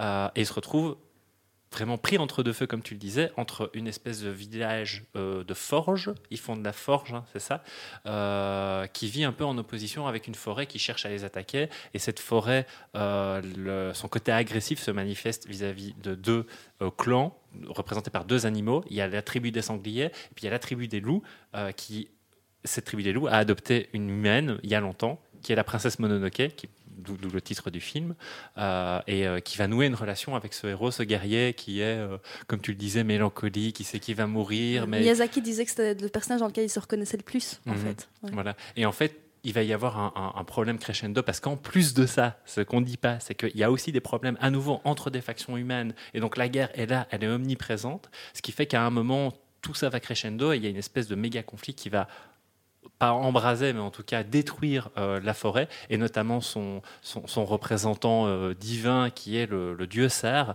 euh, que, que les, les, les membres de la, du village de la Forge vont chercher à tuer. Et au final, ben, en fait, euh, je pense que l'une des thématiques, en tout cas c'est comme ça que j'ai vécu dans Princess Mononoke, l'une des, des, thématiques, quand on parle de la guerre, c'est vraiment d'une certaine façon son inéluctabilité. C'est à un moment, peu importe ce que tu fais, je veux dire, il y a le, le personnage principal, ce scène 80 pour dire non, rentrez chez vous, faites pas ça, euh, mais vous n'attaquez pas les humains, est-ce que vous pouvez pas vivre chacun de votre côté? Mais non. C'est non, c'est du début à la fin, c'est on te fait bien comprendre que tout ça, ça n'arrivera pas. Quand la guerre commence, euh, elle finit en détruisant tout sur son passage et ça s'arrête là. D'accord avec moi 20 Pas minutes de résumé pour Voilà. Princess Mononoke. C'est Voilà. c'est plus ou moins ce que j'ai dit. hein. Notre Voilà. je, je trouve que ce résumé euh, extrêmement il- il complet. n'est tellement pas résumé, tel- il représente bien le film. C'est il est, il est intense quoi. Il est Mhm. impossible à résumer. Et alors, particularité aussi, euh, et là je pense que vous serez d'accord avec moi, on est très loin de cinéma pour enfants. Bien sûr. euh, ah ouais, là, ouais.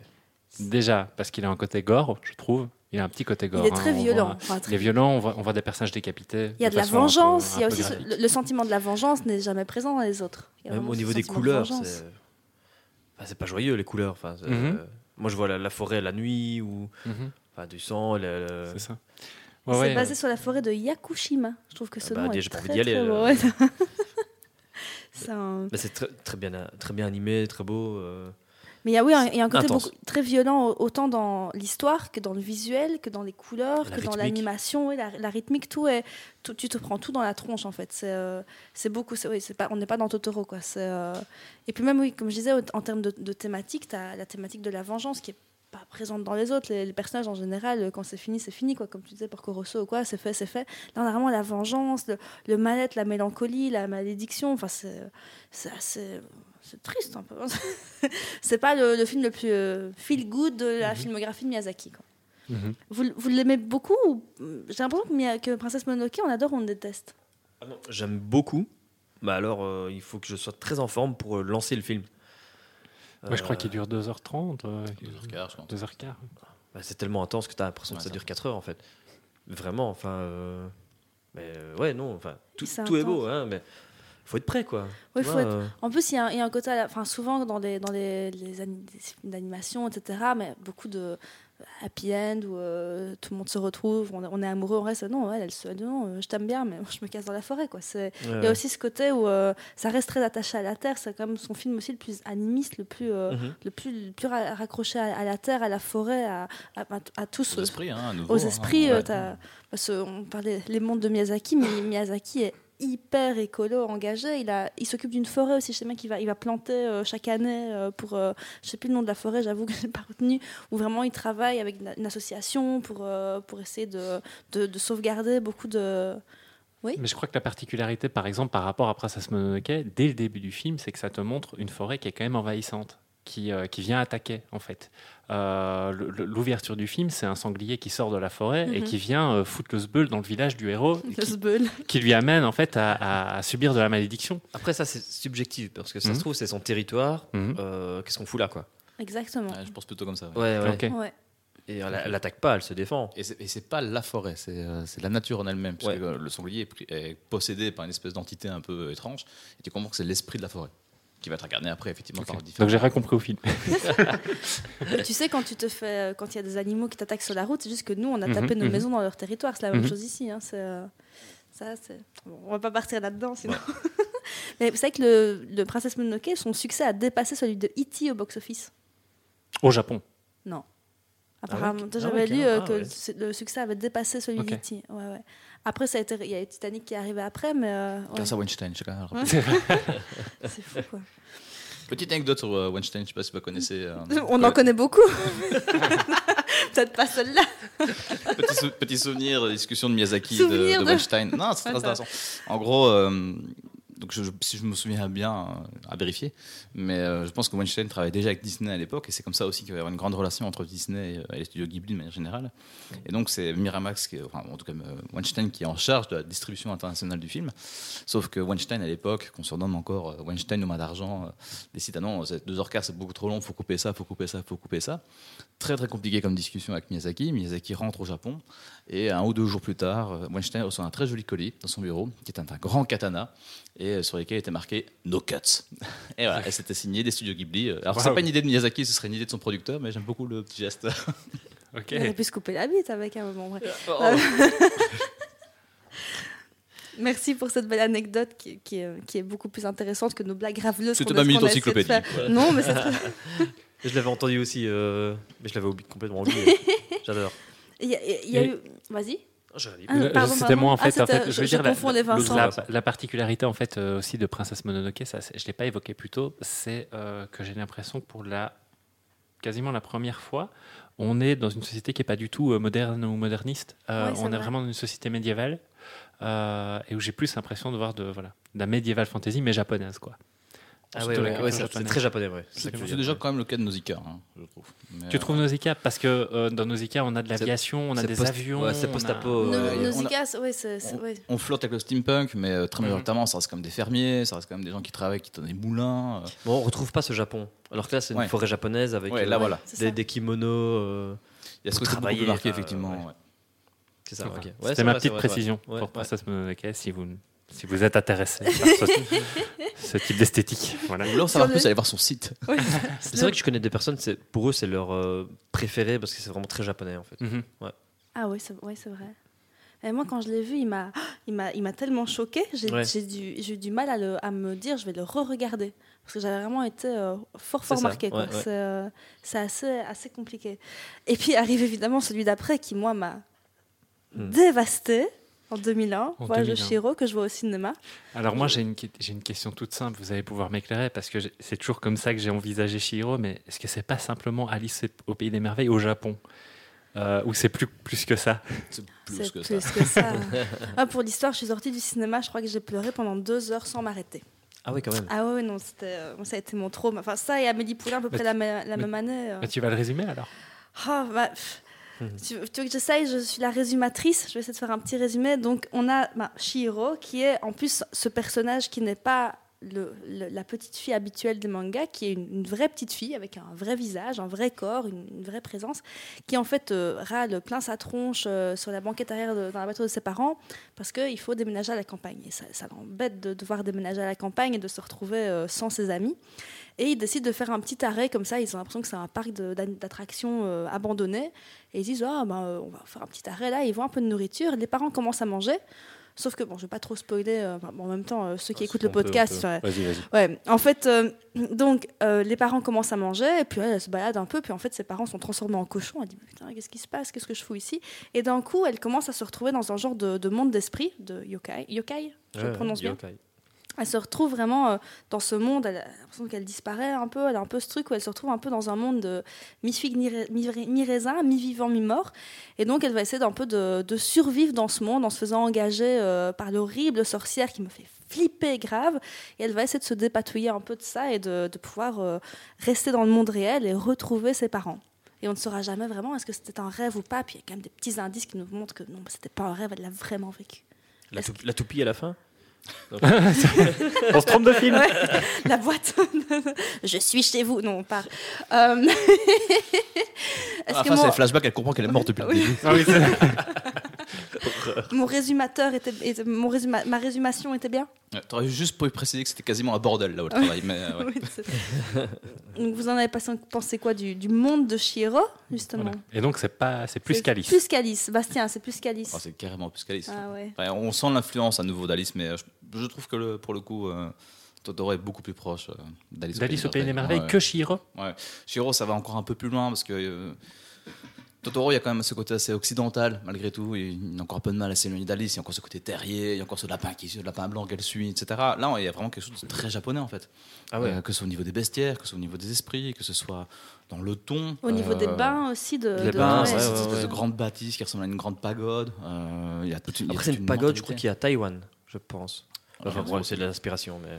Il y a Ouais. ce dragon aussi, euh, Ouais, ce ouais. fameux dragon blanc. Mais ne, ne serait-ce qu'en termes simplement de thématique. Parce que je sais qu'apparemment. euh, Non, c'est la Miyazaki- thématique du voyage initiatique. Ah je oui, pense mais je voulais dire qu'en fait, Miyazaki est, est quand même un lecteur, je pense, un gros lecteur de, de Lewis. Carroll. Oui, Ouais. Euh, et qu'il y a quand même des choses qui, le, qui, qui, qui- qui l'ont marqué à ce niveau-là, et que c'était simplement l'idée de déraciner une petite fille qui se retrouve dans un univers à part, avec ses règles bien euh, internes, euh, que tu dois juste accepter comme allant de soi, qu'on ne t'explique pas, et que pour le coup, c'est pour moi, que moi, c'est là en fait que je raccroche les wagons, Ah ouais. en fait, à Alice au pays Parce que tu viens de dire, ça, ça peut être plein de films d'avant. Mhm. Mhm, mhm. Et euh, ouais, c'est enfin, oui, c'est juste, mais en fait, c'est juste pour toute sa filmographie quasi. Ok. Mais c'est encore une fois c'est ce personnage qui doit apprendre à grandir, tu vois, qui doit un peu se, se dépatouiller avec ses propres démons, ses propres, ses propres cauchemars, ses propres. euh, ne pas se.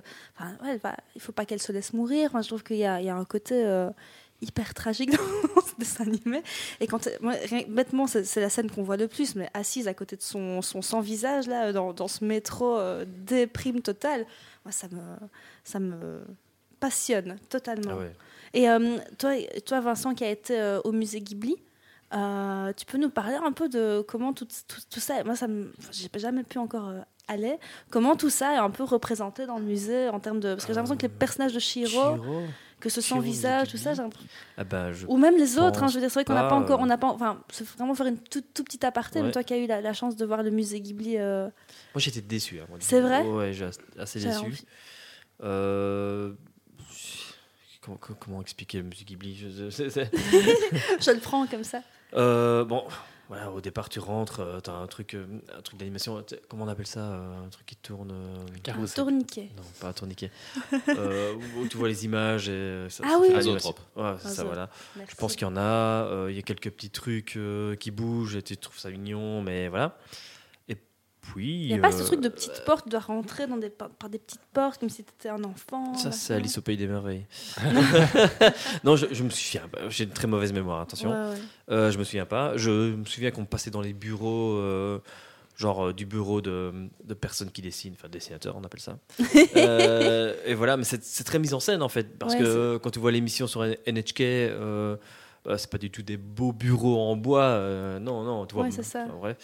Et puis, tu as, une salle de cinéma, tu vois un petit court métrage que tu ne verras nulle part et qui, qui n'est jamais sur YouTube, je pense. Euh, et puis après, tu es dehors, tu es sur les toits, et puis tu as euh, le, le robot de la Piuta. Euh, et pour moi, c'est quasi mes seuls souvenirs. Ah ouais, Je- c'est je- marrant. ça, Ouais, moi, ça- Ça me raccroche à rien, en fait. J'imaginais le monde de Shihiro euh, et que tu rentrais dedans. Je sais Ah, pas moi, pourquoi, j'avais ce je, truc. moi, je rêve euh. de rentrer dans ce, top, Ouais, dans ce temple avec des bains, oui, c'est sûr. Et, Est-ce que euh, c'est très représentatif justement des, des bains japonais euh, dans Shihiro ouais, c'est Bon, la sorcière, hein. quoi, tu vois, oui. Il y a de gros tout nus dans le. Ouais, est-ce qu'il y a des araignées qui Je, tirent je parlais de l'architecture du bâtiment. Ah, du tout, non, non, Non non. Non, non, Ah non, c'est justement très chinois en fait. ok. Euh, vu que c'est rouge, euh, Ouais. soit Shinto, soit euh, chinois. C'est très, euh, vu que c'est de Taïwan, je pense, euh, Ouais. le bâtiment, bah, c'est influence euh, chinoise. ok. Ouais, ouais. Le pont est rouge aussi, mais ça c'est euh, très japonais aussi quand même. Euh, c'est des influences de- dans tous les sens en fait, mais c'est ça qui est beau, c'est Ouais. ça qui est intéressant. euh, c'est pas que japonais. euh, euh, et en même temps, la- le Japon est très inspiré de la Chine, euh, donc il n'y a pas de honte. Ouais, dans, hein. dans- dans le visuel. tu disais tout à l'heure, Bastien, que c'était, euh, ça, ça lançait tous les chefs-d'œuvre. T'as beaucoup, beaucoup aimé Shihiro? Ah, Pour moi, c'est son meilleur. Ah, Ouais. moi aussi, Je trouve que c'est euh, Ouais. le plus abouti à tous les points de vue, au niveau Ouais. narratif, au niveau esthétique. Euh, La Musique personnelle, la musique. euh, C'est vrai qu'on a, enfin, on va pas faire, on va pas faire 4 heures de podcast. On on n'a pas parlé de- du compositeur de quand même toutes les plus belles musiques sûr, de films ouais, du ouais. monde, mais bon, on fera un autre podcast là-dessus. Mais euh, et toi, Vincent, euh, Vincent A?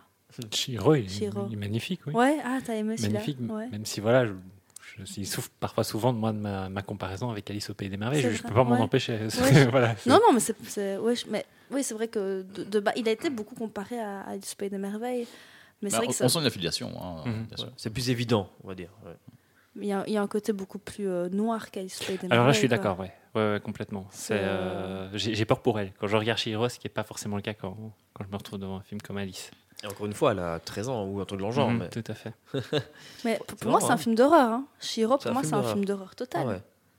Enfin, je dis pas que j'ai peur, hein, parce que vous savez, enfin ceux qui écoutent le podcast et vous savez que j'ai une grande passion pour les films d'horreur. Je ne suis pas vite effrayée, mais il y a un côté très très horrifique pour moi dans les, dans les personnages, dans cette sorcière et tout. Il y a un, il y a un côté beaucoup plus badant. Elle, elle, a- elle vit un récit initiatique un peu plus trash que Kiki et son ballet, quoi. Tu vois, c'est Mhm. quand même un peu Et, plus. et euh, surtout, ne je- sais pas ce qui se passe avec le ballet. oui, c'est ça. Et surtout, j'ai envie de dire, la, la sensation dès le début, dès qu'elle se retrouve dans cette, euh, cet univers fantasmagorique, euh, elle est vraiment en danger. En danger oui, de mort, en ça. danger, a- vrai a- danger, quoi. Il y a du vrai danger. Ses hein. parents sont directement plus là, ils sont Mhm, plus ouais, présents. C'est ça. euh, dans les étables en train de manger, euh, très chinois d'ailleurs. Euh, Oui, c'est vrai. mais oui, ils sont, ils sont plus là, quoi. Ils sont. D'ailleurs, je, crois- je crois qu'il y a des allégories aussi par rapport au fait que ses parents euh, bouffent à, Oui, à volonté. à s'en faire péter la Ouais, panse et devenir ça. des, des porcs. Ouais, ouais, ouais. J'a- J'avais lu le... Ouais. Lu que le porc au, au Japon, c'est un animal euh, qu'on aimait bien, mais qu'on respectait pas vraiment. Quoi. Euh, il est joli, il est mignon, mais il est pas très respecté. Enfin, j'ai pas l'impression que c'est qu'au Japon. Alors, les- animaux au Japon sont pas respectés, mais genre du tout, quoi. Ah ouais. On en fait des, des, des cafés euh, avec des chats, quoi. tu vois ça, ça vient ici aussi. hein, Oui, mais- ouais. Et Café avec des hérissons aussi. Ouais, c'est vraiment. une- Oui, hein, ouais, Ah ouais. ouais. C'est, une valeur marchande, les animaux. C'est Ah, le point final, quoi. Et euh, n'allez pas dans un zoo au Japon. hein. Voilà. Juste euh, conseil, quoi. Ah ouais? C'est encore plus trash qu'ici? Pff, Ouais, ouais. Il n'y Oh a pas de sauce déjà. Ils sont pas salés ensuite. Bah, euh, les cages sont euh, divisées par 4, quoi. Tu dis, mais. Ouais, Oh mon dieu. voilà. Résumé. Il y a des bars à hérissons Il y a des barres hérissons. ouais. Si je viens d'apprendre un truc horrible. Mais bon, bref, on va pas partir là-dessus. Mais euh, donc, Shihiro, on est vraiment pour. Enfin, pareil pour moi pour euh, le chef-d'œuvre. Maintenant, arrive quand même en 2004 le château ambulant. Juste petite anecdote quand même Oui. que Shihiro est quand même le premier dessin animé à recevoir euh, la récompense ultime. Je sais plus si c'est à. Berlin ou à Venise. C'est la première fois de l'histoire du cinéma qu'un dessin animé remportait euh, ce grand prix. Ah, génial. Ok. Bah, comme, comme Super. on a raison que c'est notre préféré. Qui-. Mais qui n'a pas été relayé au Japon, c'est ça? C'est ce que tu nous disais plus tôt. Un petit peu grand même. Hein, Ah oui, un bon, petit peu quand même rien. Mais euh, parce que à nouveau, comme disait Vincent, la culture du dessin animé est quand même autre. Et Miyazaki a un statut vraiment particulier au Japon. hein. Miyazaki est un dieu au Japon, hein, littéralement. Donc, euh, voilà. Ouais, cette On- on comparaison avec Walt Disney, que hein. personnellement, enfin, apparemment, lui euh, n'est pas hyper fan de cette comparaison, mais c'est clair que c'est la même aura. Quoi. Euh, Bah, on est surtout dans la même logique. hein. C'est un empire qui existe. Ghibli Disney, c'est plus ou moins la même chose. Ils ont des parcs, ils ont tout un système de magasins, ils ont des peluches. Le merchandising est super fort. Euh, la façon de traiter les collaborateurs est aussi exécrable d'un côté que de l'autre. Donc euh, voilà, il y a quand même beaucoup de Super, communs. Match tous les. Voilà. Ouais, moi, je suis, gros- je suis une grosse naïve. Moi, je l'imaginais comme un grand papa gâteau euh, qui aimait tout le monde, mais oui, non, je pense que. Avec une barre de fer. Oui, oui. Euh, j'ai- Toi, tu n'as pas vu justement l'émission sur la Mais NHK non, c'est ça, c'est ça. Je pense qu'il vaut mieux pas que je la voie. Sinon, Ah bah si t'as peur devant Shihiro, faut pas regarder. Après, c'est pas, c'est pas un monstre, hein, le gars. non, C'est juste. non, mais c'est c'est un, juste. Mais j'ai l'impression qu'il représente encore une fois le Japon. C'est vraiment très. euh, le Ouais. boulot, c'est le boulot. Il faut le faire bien. On a des gens qui nous regardent, qui. Euh, C'est une logique de attendent aussi. aussi. Hein oui, oui. Il y a le chef et les subalternes. Ah oui, c'est ça. sont ouais. très distingués. très Japon aussi. Je vois Vincent qui regarde quand même le compteur. On va passer On, au. on deux- est à, oui, on est Ouais, à il 1h20. faut- ouais, on, on- on espère qu'on vous passionne, Plus- mesdames plus et l'intro de 20 messieurs, minutes, euh. Ouais, pas de souci. on est en 2004. On est donc avec le château ambulant. Ouais. Résumateur, résume. Super beau film. Oui. Ah, tu l'avais aimé? C'est un château Ouais. qui marche. C'est alors, c'est compliqué. Ouais. En fait, c'est- si toujours le problème des multiples intrigues, euh, parce qu'il en fait beaucoup dans beaucoup de ses films. Le Et là, dans, le, base, quoi. dans le château ambulant, ben, en fait, je, je dirais que la, la base, la base du film, vraiment, c'est euh, cette histoire, de, cette espèce de conte en fait, de jeune fille qui se retrouve envoûtée et se transforme en vieillarde. Elle se transforme en Vieillarde. vieillarde. Quel joli mot, vieillard. Voilà, c'est ça, en vieillarde dans une société où euh, la magie est omniprésente. Il y a des sorciers, des magiciens, Donc, euh, c'est une, sorcière qui s'appelle la sorcière des Landes qui lui jette, ce, ce sort parce qu'elle sait qu'elle a été en contact avec un autre magicien qui s'appelle Auru, je crois, Oh, qu'il est beau. voilà, qui est très beau, voilà, Pardon. etc. Et elle se dit, euh, bah, tiens, je vais lui jeter un sort dans le but qu'elle aille lui transmettre en fait un message. Euh, et elle, commence à côtoyer ce, ce sorcier qui en fait euh, Il est un peu, un peu schizo. hein. peut être un Euh, peu schizo, peut avoir un côté puéril, un côté peureux. euh, On le présente un peu comme quelqu'un de, de cool et de, un peu comme un héros à la base. Et puis tu gosse, commences, tu commences à te rendre compte que ce qu'il a un côté ado en fait, Ouais, hein, euh, un même enfant, hein, oui, Ouais, exactement. Euh, et tout Alors ça, elle est vieille. tout ça euh, se fait. euh, donc, elle, elle commence à nouer cette relation, tout en sachant que la façon dont son, sa, sa malédiction se, se porte sur elle, en fait, traduit le fait qu'elle s'est jamais sentie belle. Ça, on le dit dès le début. elle se sent pas belle. Elle, dit- elle se dit qu'elle pourra jamais trouver un garçon parce qu'elle voilà, elle se, elle se trouve laide. Euh, et en fait, tout, l'enjeu de, il y a d'abord cette intrigue qui va viser à, rapprocher ces deux personnages-là, et en dehors de ça, il y a donc ça c'est pour l'intime, et en dehors de ça, il y a le côté épique de une guerre est en train de se préparer entre deux royaumes voisins. À nouveau, là, on voit les armées qui se mettent en marche, tout est en train de s'organiser. Il y a des, émissaires qui viennent chercher les magiciens dans le but de les faire venir et dire allez, on va faire la guerre, et on voit des scènes de destruction régulièrement dans le film. Euh, et à côté de ça, euh, la, Auro, lui, va se retrouver à être convoqué par, euh, par la, la reine. Et tout ça va se lier jusqu'à devenir, euh, jusqu'à ce qu'il y ait une résolution, d'ailleurs un peu facile à la fin, de, tous les, de toutes les intrigues en même temps. Parce que tout Euh, était un peu, un peu long. Voilà, c'est ça, tout est un peu long. Mais en fait, moi, ce que je trouve particulier, pour ceux qui ont vu le film, vous, vous comprendrez, hein, euh, c'est à la fin du château ambulant, il y a, il y a un personnage que j'ai pas évoqué, qui est un personnage euh, d'épouvantail magique. Qui, qui joue avec les gens Oh, il est si et, beau. et en fait Mhm. qui sert uniquement à résoudre l'intrigue de la guerre ça ça je l'ai pas vu venir rien dans le film Machina, quoi. Pah Rien dans le film ne m'a préparé à ça. C'est vraiment euh, un baiser d'amour. Il se retransforme en être humain. Tu te rends compte que c'est le prince du royaume voisin qui dit Ah, super. Euh, les gars, maintenant je rentre chez moi, j'arrête la guerre. C'est génial. C'est bon, c'est fini. Oui, il, y a- oui, il se passe énormément de choses pour au final, ça fait euh, un peu dans l'eau. Quoi. Voilà. Quelle, belle, quelle phrase. C'est, en tout cas, c'est un film qui Après un magnifique résumé de Vincent euh, dans les détails, ça, moi je dis paix dans l'eau. très- Ouais. Je C'est- sais en pas fait, comment t'as fait pour résumer ce film. Parce que il est très compliqué à Ouais, résumer. Mais il on résume pas vraiment. Parce que, euh, je, oui, je fais que décrire en réalité les deux, trois interactions Non, qui, mais le parfait. Mais. euh, On n'a pas parlé de Calcifer encore. mes On n'a pas parlé de. Calcifer. Lui, il est trop beau. Lui, il est trop beau. Ah, il est trop bien. Donc Calcifer, qui est une espèce de feu magique, qui est en fait un démon, on le présente comme un démon, qui a un, un lien, en fait, une espèce de pacte avec ce magicien. Euh, et on comprend que lui aussi est atteint d'une malédiction et que c'est lié à Calcifer, mais aucun des deux ne peut dire de quoi il s'agit. Voilà, tout comme euh, la- le personnage principal transformé en vieillard ne peut pas euh, parler de sa malédiction non plus. Et donc ils sont là, c'est une belle bande de maudits dans une maison qui marche, comme tu le disais, puisqu'ils sont dans un château qui a des pattes. C'est un château ambulant qui est actionné par Calcifer. Euh, et donc euh, voilà, c'est une belle bande de joyeuderie, euh, des, des parias en fait. Et c'est ça aussi qui est, euh, ouais. qui est, euh, qui a une particularité, même par rapport à ce que tu disais plus tôt. Des personnages comme Porco Rosso, comme Kiki, qui sont des personnages un peu anormaux, mais complètement intégrés dans une société. Là, pour le coup, on a des personnages anormaux qui vivent reclus, à part de leur côté, parce qu'il y a euh, ce côté, ouais, on est bizarre, bon, bah, soyons entre nous, entre parias. Mais il y a ça qui est beau dans les personnages du château, du château euh, ambulant, j'ai toujours peur de me tromper de titre, euh, c'est qu'ils sont, comme on disait tout à l'heure, ils sont pas à 100% euh, bons, à 100% parfaits, ou quoi. Même le, le Oru qui est beau, qui est, que tu as l'impression au début que tu vas direct tomber amoureuse de lui, il est un peu insupportable. Quoi. Ouais. t'as un peu ce côté où euh, ils ont des défauts qu'ils assument, tu vois, que ce soit Calcifer, que ce soit euh, Sophie, c'est, des beaux personnages très complexes en fait. Mhm. Parce que même dans la façon euh, qu'ils ont de, de- gérer euh, donc la reine, je ne sais pas si c'est une reine ou une impératrice, donc qui appelle Oro et qui, qui, qui- tente de rabattre ses cartes parce qu'elle veut le faire bosser à son service, mais lui s'enfuit. Euh, on la présente dans un premier temps vraiment comme une antagoniste. Ça va être le danger, c'est elle qui va traquer les héros. Eux sont obligés de se cacher, de fuir systématiquement. Et à la fin du film, c'est genre. Bon bah ça va, je vois bien qu'il y a une happy end. Il y a son chien qui lui envoie un message pour dire ah euh, t'as pas envie d'une happy end? Et elle fait bah oui ok d'accord ça un va. chien comme ça. D'accord, bon, bah, ça va, je, je te la donne, ta happy end. Et là, pour le coup, je reviens sur le. le c'est là vraiment le seul euh, Ghibli que j'ai regardé où je me suis dit, mais c'est quoi cette fin facile? J'ai Mhm. l'impression qu'il n'a pas su comment, euh, Comment euh, finir? comment, comment terminer son intrigue, en fait, comment la conclure. Euh, et j'ai vraiment cette impression de, comme tu disais, un paix dans l'eau en 5 minutes. oui. Ouais. C'est, il expédie ça en disant voilà, t'as passé un beau moment, t'as passé deux belles heures, mais là, je sais pas comment le clôturer, donc accepte la happy end et c'est tout. Je sais pas ce que t'en penses, Bastien, est-ce que tu m'écoutes euh, Religieusement. Voilà.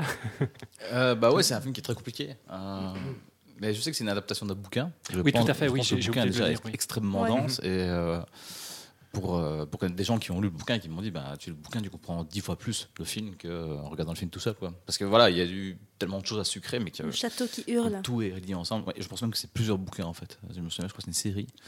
Euh, Donc oui, il y a effectivement des petits soucis. Mais après, le scénario n'est jamais de façon une grosse priorité pour Miyazaki. Hein. Je veux dire, ça compte. Mais euh, c'est L'important, c'est l'émotion. Oui, voilà, c'est on est plutôt sur une- un registre émotionnel euh, qu'intellectuel chez Miyazaki, même s'il y a beaucoup, beaucoup de références culturelles, intellectuelles, à la littérature, au cinéma, etc. Par exemple, une particularité de- du château ambulant, vous parliez de mouvement mais perpétuel qu'on voyait tout le temps, c'était un cinéaste du mouvement. Euh, la particularité du personnage principal qui, euh, lorsque le- la notion d'amour est évoquée, systématiquement rajeunit. Et la Oui. façon dont euh, ces traits changent au fur et à mesure de ce qu'elle dit, même dans une conversation, et tu vois que son visage change tout le temps. Ça, on parlait tout à l'heure avec, euh, avec euh, l'autre Vincent du, du fait de ces émotions qui sont euh, extrêmement euh, mouvées. Oui, et se traduit sur Ouais, l'image du personnage tout le Tu temps. le dis bien mieux que moi, mais oui, ça a vraiment ce, ce côté. Mais il y, a un côté dans, dans Château ambulant aussi que, que je trouve par rapport au, au- au mouvement. C'est pas que c'est décousu, hein, c'est pas. Mais il y, a, il y a des moments où, enfin, je me souviens, je l'ai vu au cinéma, au parc pour, pour les Liégeois, et j'avais ce, ce côté où je me disais, mais il veut nous emmener où? Parce que t'as- t'es perdu, ça bouge, puis ça bouge pas, et puis c'est, il y a, il y a- y a cette, euh, cette- ce personnage de vieille femme qui est assez rare au final d'être un personnage principal, d'être une vieille femme qu'on suit, mais on doit, on doit s'adapter à son mouvement à elle. Donc tu as aussi un peu le scénario qui traduit le mouvement beaucoup de de vieilles Sophie. chez Miyazaki. tu vois. quand même. Oui, Miyazaki aime les vieux. hein. mais en personnage principal, tu vois, c'est... euh, Ouais, Nausicaa, Shiro, Kiki, elles sont plutôt... euh, plutôt Ouais, mais jeunettes, t'as- quoi, tu vois. dans Nausicaa, t'as le vieux mentor, Oui, oui, bien- sûr, mais parce Là, c'est l'héroïne, quoi. Oui, oui, c'est ça. Ici, t'as- vraiment de l'héroïne. Et j'ai cette impression qu'on a ce scénario qui, qui j'ai l'impression en fait que que le rythme que ton rythme de spectateur doit s'adapter au rythme de Sophie. Ouais, Je trouve ouais. ça super Ouais. beau en fait. Toi, t'en as pensé quoi de, de, de, de Château ambulant Tu l'aimes bien aussi? Ah ouais, ouais, j'a- j'adore. Mais c'est il, vrai est- que. il est- il fond dans le bouquin. On n'entend plus. Il est à fond dans le bouquin que j'ai amené sur qui Château ambulant. Parce qu'il y a un livre ici dans Il, ma main. ouais, il est trop beau. hein, Mais euh, ouais, j'ai- adoré ce film. euh. Alors, ce qui est bizarre, enfin, je, je sais pas comment il l'interprète, mais Haoru, en fait, ça veut dire howl en, en anglais. Mhm. Et euh, c'est euh, un hibou. Alors, euh, c'est vrai qu'un truc que je n'ai pas précisé, c'est qu'en fait, sa malédiction, c'est qu'il se transforme en oiseau. C'est Ouais, un, ouais. c'est un oiseau, en fait. Mais c'est pas un hibou, quoi. Enfin, C'est pas, un- euh, c'est pas un hibou, mais il a des serres, il a, on Ouais, sait pas trop. Il y a un côté rapace. Un côté Ouais. rapace, Côté exactement. rapace. Tu Ouais. parles même japonais, quoi. Quelle classe. bah, c'est juste la prononciation. Ouais, mais c'est pas mal, quoi. Tu vois, de le lire dans le livre. hein. Ouais. Je l'ai vu qu'il prenait des le notes. titre en japonais, c'est Haoru no Ugoku Shiro. Il vient de. Les gars qui il est en train de lire du japonais, là. Waouh. Ça m'impressionne à fond. Vas-y, commande une bière pour voir. Biru. Mais euh, ici, dans le château ambulant, on est dans, on est dans un monde aussi, parce qu'on parlait des mondes de Miyazaki. On, on- on part, j'ai l'impression qu'on part d'un monde hyper réaliste. Et puis, on, enfin, quand tu vois le tout début du château ambulant, le tout début, visuellement, la ville, tout ça, tu te dis pas Mhm. du tout que tu vas partir dans un trip. euh, Oui, oui. Et petit à petit, on commence à, par petites touches de les dialogues, ouais, t'indiquer qu'il y a de la magie. Oui, c'est ça. Il y a de la magie, il y a de la sorcellerie. Quand, euh, quand arrive le moment du bam, dans une ruelle, elle se retrouve. hein. Mais ça arrive très vite. hein. Ouais, Oui, ça arrive très très vite, mais c'est vrai que Ba- Bastien, quand on a préparé le podcast, nous disait dans, dans ce monde, en fait, il, il passe d'un univers à l'autre. Ici, tu as vraiment ce- cette, euh, cette progression d'un coup. Quand, quand tu vois les premières images du film, tu te dis, attends, mais pas du tout, quoi. Avec cette musique qui t'emporte dès le départ dans le ciel, machin, mais quelle merveille, quoi. T'as juste la C'est- préparation de la guerre, en gros. Ouais, c'est ça. C'est euh, Mais, c'est un mais monde, pour moi, euh, depuis No Mononoke, on arrive à une espèce de fusion entre le monde réaliste, Oui, on ça. ça comme ça, ouais. et le monde onirique. Euh, C'est-à-dire que les deux cohabitent euh, de manière tout à fait pleine et, euh, et consciente, et que ça fonctionne en fait. On ne se pose pas de questions, on dit ok, ouais, c'est une ville moyenâgeuse, un peu européenne, euh, qu'on peut, voir, on peut en voir des centaines euh, dans l'histoire du cinéma, et après, bouf, cette petite touche euh, supplémentaire besoin- qui arrive. Ouais, pas besoin de dire euh, c'était l'époque, Ouais, voilà. c'est à Oui, tel ça. on s'en fout en fait. On s'en fout. Euh, ici, bah, voilà, c'est euh, des, belles maisons encore euh, très françaises, euh, machin.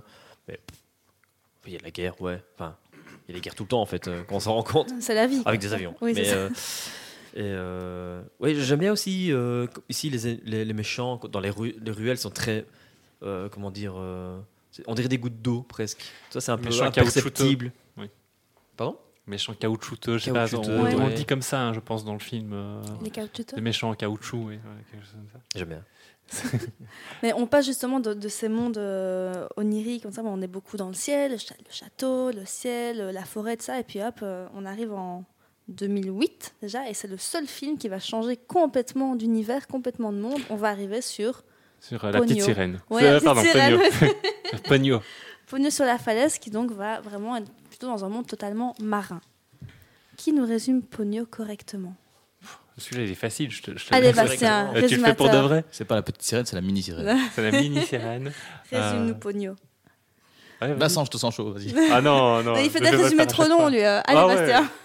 Euh, bah, ouf, comment dire ça? Euh, Donc, c'est l'histoire d'une petite sirène qui s'appelle euh, Pogno, en tout cas, que on va appeler Pogno dans le film. Dis-le un peu avec le- la belle prononciation. Mais très bien, c'est très bien. C'est juste Pogno. Pogno, oh, je Pogno, pensais que c'était plus Pogno, sexy que ça. Pogno, Pogno. Et euh, qui donc voilà, a juste une envie de découvrir un petit peu c'est quoi le monde du dessus. Donc euh, la référence à la petite sirène n'est vraiment pas euh, usurpée. Et qui, bah, bah, un système de- d'accident, de, pollution, se retrouve la tête dans un bocal. Euh, du coup, elle est ballottée dans tous les sens. Elle finit par tomber sur le bord de la berge. Et un petit garçon va, euh, va la trouver, va la sauver. Et sauf que le, grand responsable des océans a besoin de récupérer cette petite pogno et que le petit garçon en trouve un, petit personnage avec qui il peut lier une amitié, etc. Et toute une série de péripéties vont avoir lieu. Pas trop déflorer. Fait que. Ah, on. On s'arrête si, là ou oh, on, tout- on résume tout À la fin, euh, elle meurt. Ah, non. Non, non, mais l'i- l'idée, en fait, c'est qu'elle se transforme en petite fille parce qu'elle a goûté au sang. En fait, c'est vrai que dit comme ça. En fait, il avait une petite coupure sur le doigt. Elle a léché la coupure et comme elle a goûté, elle a goûté au sang du petit gamin, euh, parce que c'est un film qui est pur, pur film pour enfants, on est d'accord. Euh, elle se transforme en fait en petite fille. Elle elle n'a qu'une envie, c'est retrouver la surface pour retrouver son ami Sotsuke. Sotsuke, je crois, c'est ça. Euh, et euh, aller vivre la vie terrestre. Sauf qu'en faisant ça, en fait, elle déchaîne des forces euh, phénoménales au niveau des océans, ce qui risque en fait l'anéantissement du monde tout entier. Et donc, son père et sa mère, qui sont respectivement un être humain qui est allé sous l'eau et une sirène, une espèce de déesse.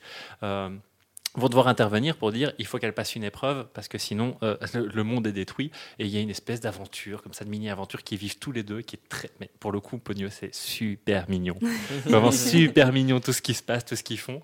Euh, et au final je vous rassure il y a une happy end. Si vous voulez c'est peut-être celui qui est vraiment pour moi le plus adapté. Même plus que Totoro à montrer à des enfants en bas âge en tout cas. Ah, tout tous les gosses adorent Po- Pogno. Pogno c'est génial Pogno c'est vraiment génial à ce niveau là et, euh, et voilà je pense qu'il y a C'est pas une chanson de Pogno que j'avais lu que c'était beaucoup repris dans les écoles, ça, ou c'est dans ou c'est Ah, ça Bah, il y a une chanson à la fin Pogno. en tout cas euh, Ouais, c'est Ouais, ça. ouais, ouais. euh, Pogno. Pogno, Pogno, ça pour moi, il- il est- Oh c'est tout ce que je sais. mais- Il est en concert à la baie demain.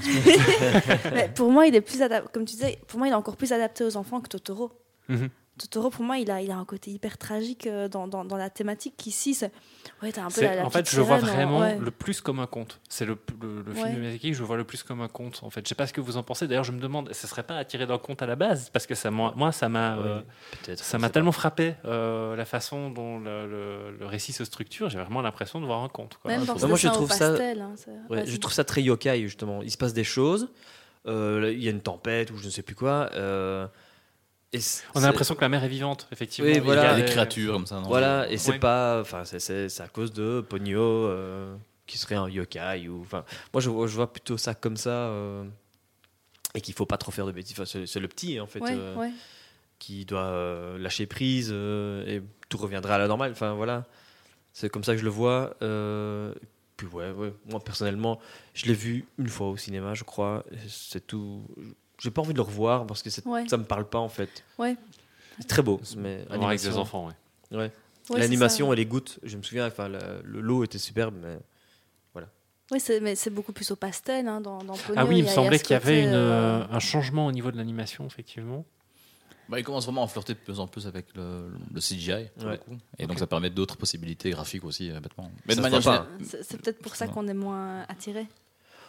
Graphiquement, moi, ça me va. Ah hein. non, il est, oui, Ouais, ouais. bien, bien, je- oui. Le me graphisme est plus pas, simple hein, aussi. mais hein, oui, c'est ça. rapport- On, on sort aussi comme de cette période, justement, Shiro.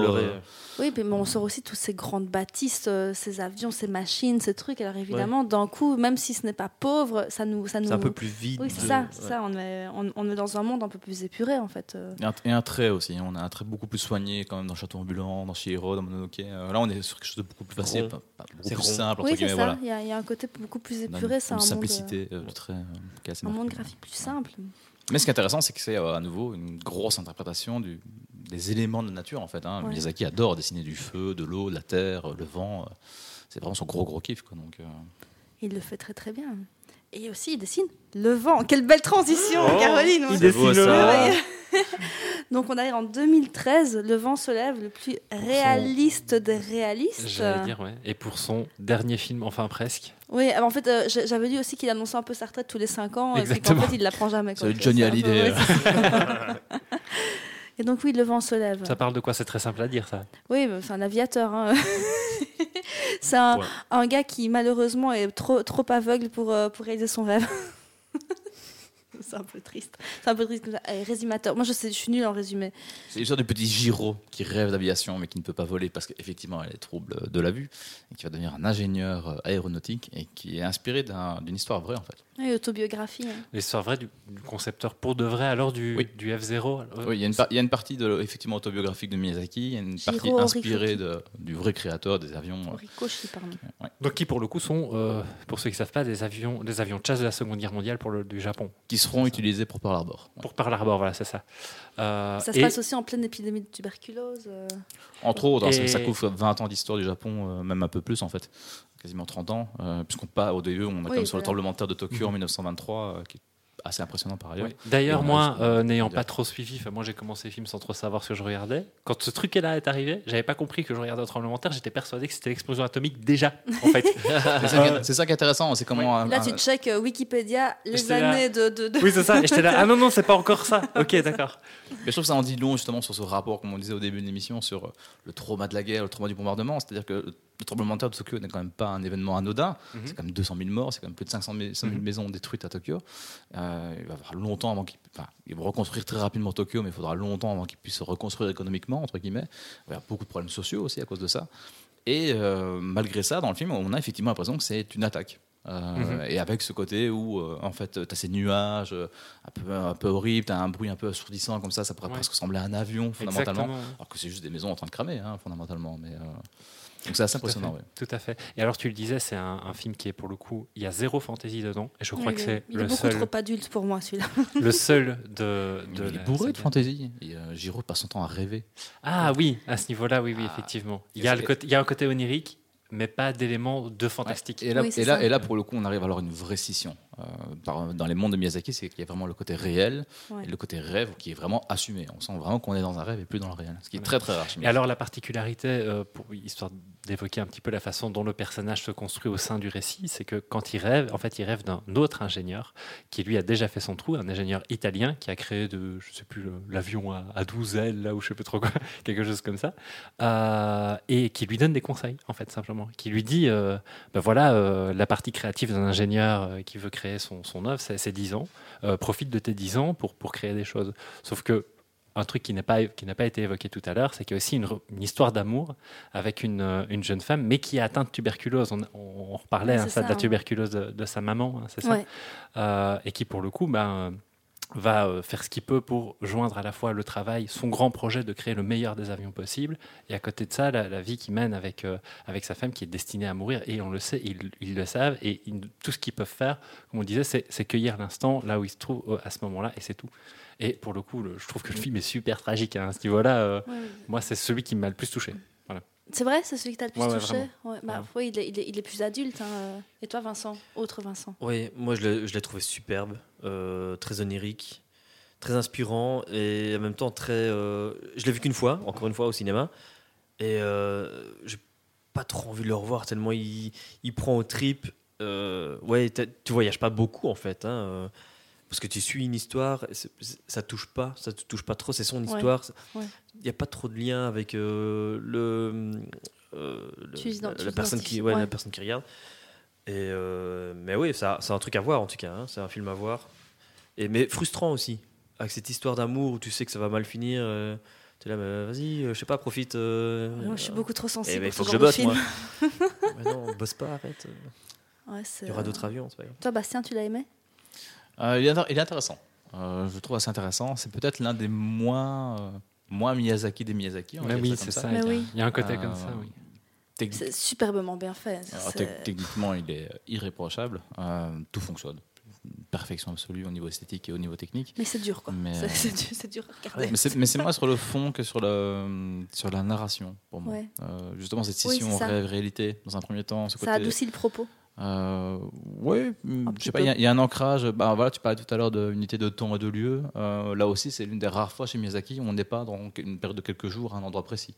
On est sur vrai. euh, 25 ans à travers le Japon. euh, il rêve euh, effectivement de cet aviateur italien euh, dans- dans un environnement qui ne ressemble pas à un environnement japonais. Et puis après, on rebascule dans Tokyo euh, pendant le tremblement de terre. Puis on continue, puis on revient. Puis c'est la Seconde Guerre mondiale. Enfin, c'est euh, c'est assez rare d'avoir une vraie tranche de vie comme ça. Il y a un côté très réaliste aussi dans l'approche biographique. Donc il y a la sienne, il y a celle de l'aviateur. L'histoire d'amour, c'est inspiré d'un vrai romancier japonais qui a réellement été en, en couple avec une jeune tuberculeuse. Donc voilà, il y a- il y a quand même une approche assez terre à terre, ce qu'on a un peu moins chez Miyazaki de manière générale. Euh, C'est peut-être l'âge qui fait ça. Hmm. On a aussi fait beaucoup de liens avec euh, les rapports conflictuels qu'il avait avec son père, qu'il essaie Ouais. peut-être de résoudre à travers ce film-là. Mais j'avais Ah oui. j'avais- j'avais lu aussi que Miyazaki, du fait d'être euh, à fond dans son travail, a aussi un peu délaissé la relation avec son propre fils, qui après s'est mis à l'animation aussi. hein, euh, Gros Miyazaki. oui.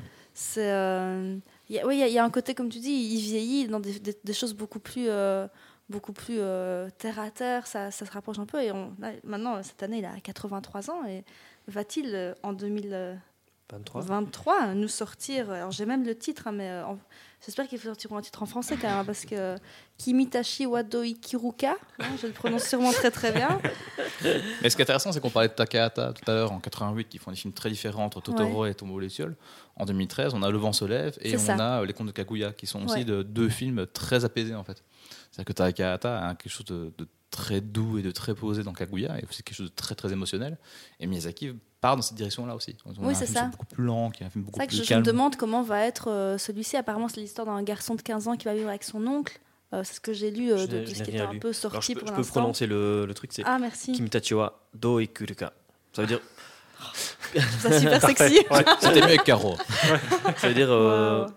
comment allez-vous vivre euh, à l'avenir, quoi? Ah, bah oui, on, est sur des choses un peu plus, je vais pas dire adultes parce que c'est pas ça, mais t'as, ouais, ce, ce côté un peu, euh, c'est horrible à dire, fin de vie, et Mhm. vraiment de, de- de boucler une boucle sur, euh, Mhm. sur des thématiques, sur des, euh, ouais, ça, ça va, ça va certainement encore être un film hyper euh, feel good pour mais- moi, hein, mais ça, niveau- promet. Mais à ce niveau-là, pour terminer sur le, le vent se lève, en fait, c'est, je le disais dans certains des films, je le ressens vraiment, mais là, fort fort dans le vent se lève, c'est une espèce de fatalisme sur la fin. Ah Vraiment ouais. le fatalisme de j'ai accompli mon rêve, j'ai vécu la vie que je pouvais vivre au mieux avec euh, ma compagne. Et au final, il voit le dévoiement technologique de ces avions qui sont envoyés littéralement sur Pearl Harbor. Enfin, c'est comme ça que je le vois. Il les voit partir vers Pearl Harbor, en fait. Et l'idée de, bah voilà, euh, j'ai fait ça pour qu'au final, il y ait la guerre. Et je vois ma compagne partir et j'ai peut-être pas passé assez de temps avec elle, finalement. Tout ça, c'est. Oui, oui, bah oui, c'est ça. T'en parles, ça recommence. Bah oui, tout à fait. Et tu, et tu te dis, euh, putain, Wow. ouais, t'as- j'ai l'impression que tu as déconné de bout en bout, tu vois, dans cette histoire. C'est ça la frustration Alors- que je ressens au film. là. Ouais. Ouais. Voilà, donc c'est comme ça un peu Ouais, que c'est je un le peu vis. plus Il la y a- vraie il y a- vie, en fait, Voilà, c'est ça, c'est ça. Et il y a cette histoire toujours, je trouve, fataliste en fait. Euh, je sais pas si, si c'est le bon mot, selon vous, mais voilà, c'est comme ça que j'envisage en tout cas, euh, en tout cas la fin de Le vent se lève. Mais c'était censé être son dernier film, je pense. Et je trouve que ça, ça se mettait très bien quand même, Ouais. parce que tu as l'impression que c'est lui qui parle de lui-même. euh, Ses avions, bah, c'est toutes ses œuvres, etc. Ouais, ouais, ouais. Après, tu es là, mec, euh, c'est ton dernier film, euh, c'est lourd, quoi. Ah, on, on va voir. euh, c'est ouais, peut-être pas le ça, dernier. C'est ça, on Ouais. espère quand même. Bah, déjà, euh, il fait Boro la petite chenille. Oui, Déjà. Boré la petite chenille, c'est le court métrage qui avait été. En fait, il hésitait entre ça et Princesse Mononoke, hein, c'est ça? Ou, ou celui-là, attends. Euh, c'était- ouais, il avait ces deux. Ces deux euh, Oui, c'est ça. Il, est, en- entre, il avait Mononoke et la petite chenille. Il avait un peu cette hésitation, euh, lequel je lance. Ils avaient lancé Mononoke finalement. Mais euh. Boro qui est un court métrage qui n'est Ouais. réservé que au musée. euh, Oui, oui, c'est ça. Moi, je l'ai que c'est celui-là que j'ai vu, vu. Je m'en souviens pas. voilà, voilà. Mais je pense qu'on a fait un beau tour de la filmographie de Miyazaki. On a hein. presque deux heures. Et en seulement 12h15. c'est pas mal, hein. On s'est un peu emballé. Sans, parler de son fils et de son collègue. Oui, c'est euh, on- Parlons-en, d'ailleurs. On est resté sur les longs métrages, mais en tout cas, j'ai trouvé cette euh, discussion avec vous hyper passionnante. J'ai appris plein de trucs. Et euh, on espère que nos, nos auditeurs ont apprécié. euh, Et merci, merci à vous. Merci à vous, Bah, effectivement. euh, Merci j'ai à envie de- vous. J'ai envie de voir les films maintenant. donc. Ouais. ah, ouais. Et alors la prochaine fois, bien. et la prochaine fois qu'on t'invite, euh, Bastien, c'est euh, pour euh, autre chose que de l'animation ou euh, on partirait sur des Carpenters peut-être? Tu m'invites pour ce que tu veux. Ok, super. on se réjouit en tout cas et merci beaucoup. Merci à vous. À bientôt. C'était le Popcorn Club. Merci de nous avoir écoutés. Merci à Equinox FM de nous prêter leurs super locaux. Cet épisode est à réécouter entre autres sur Apple Podcast, Google Podcast, Spotify et Radio Rectangle. Euh, Vincent, t'oublieras pas de racheter du popcorn?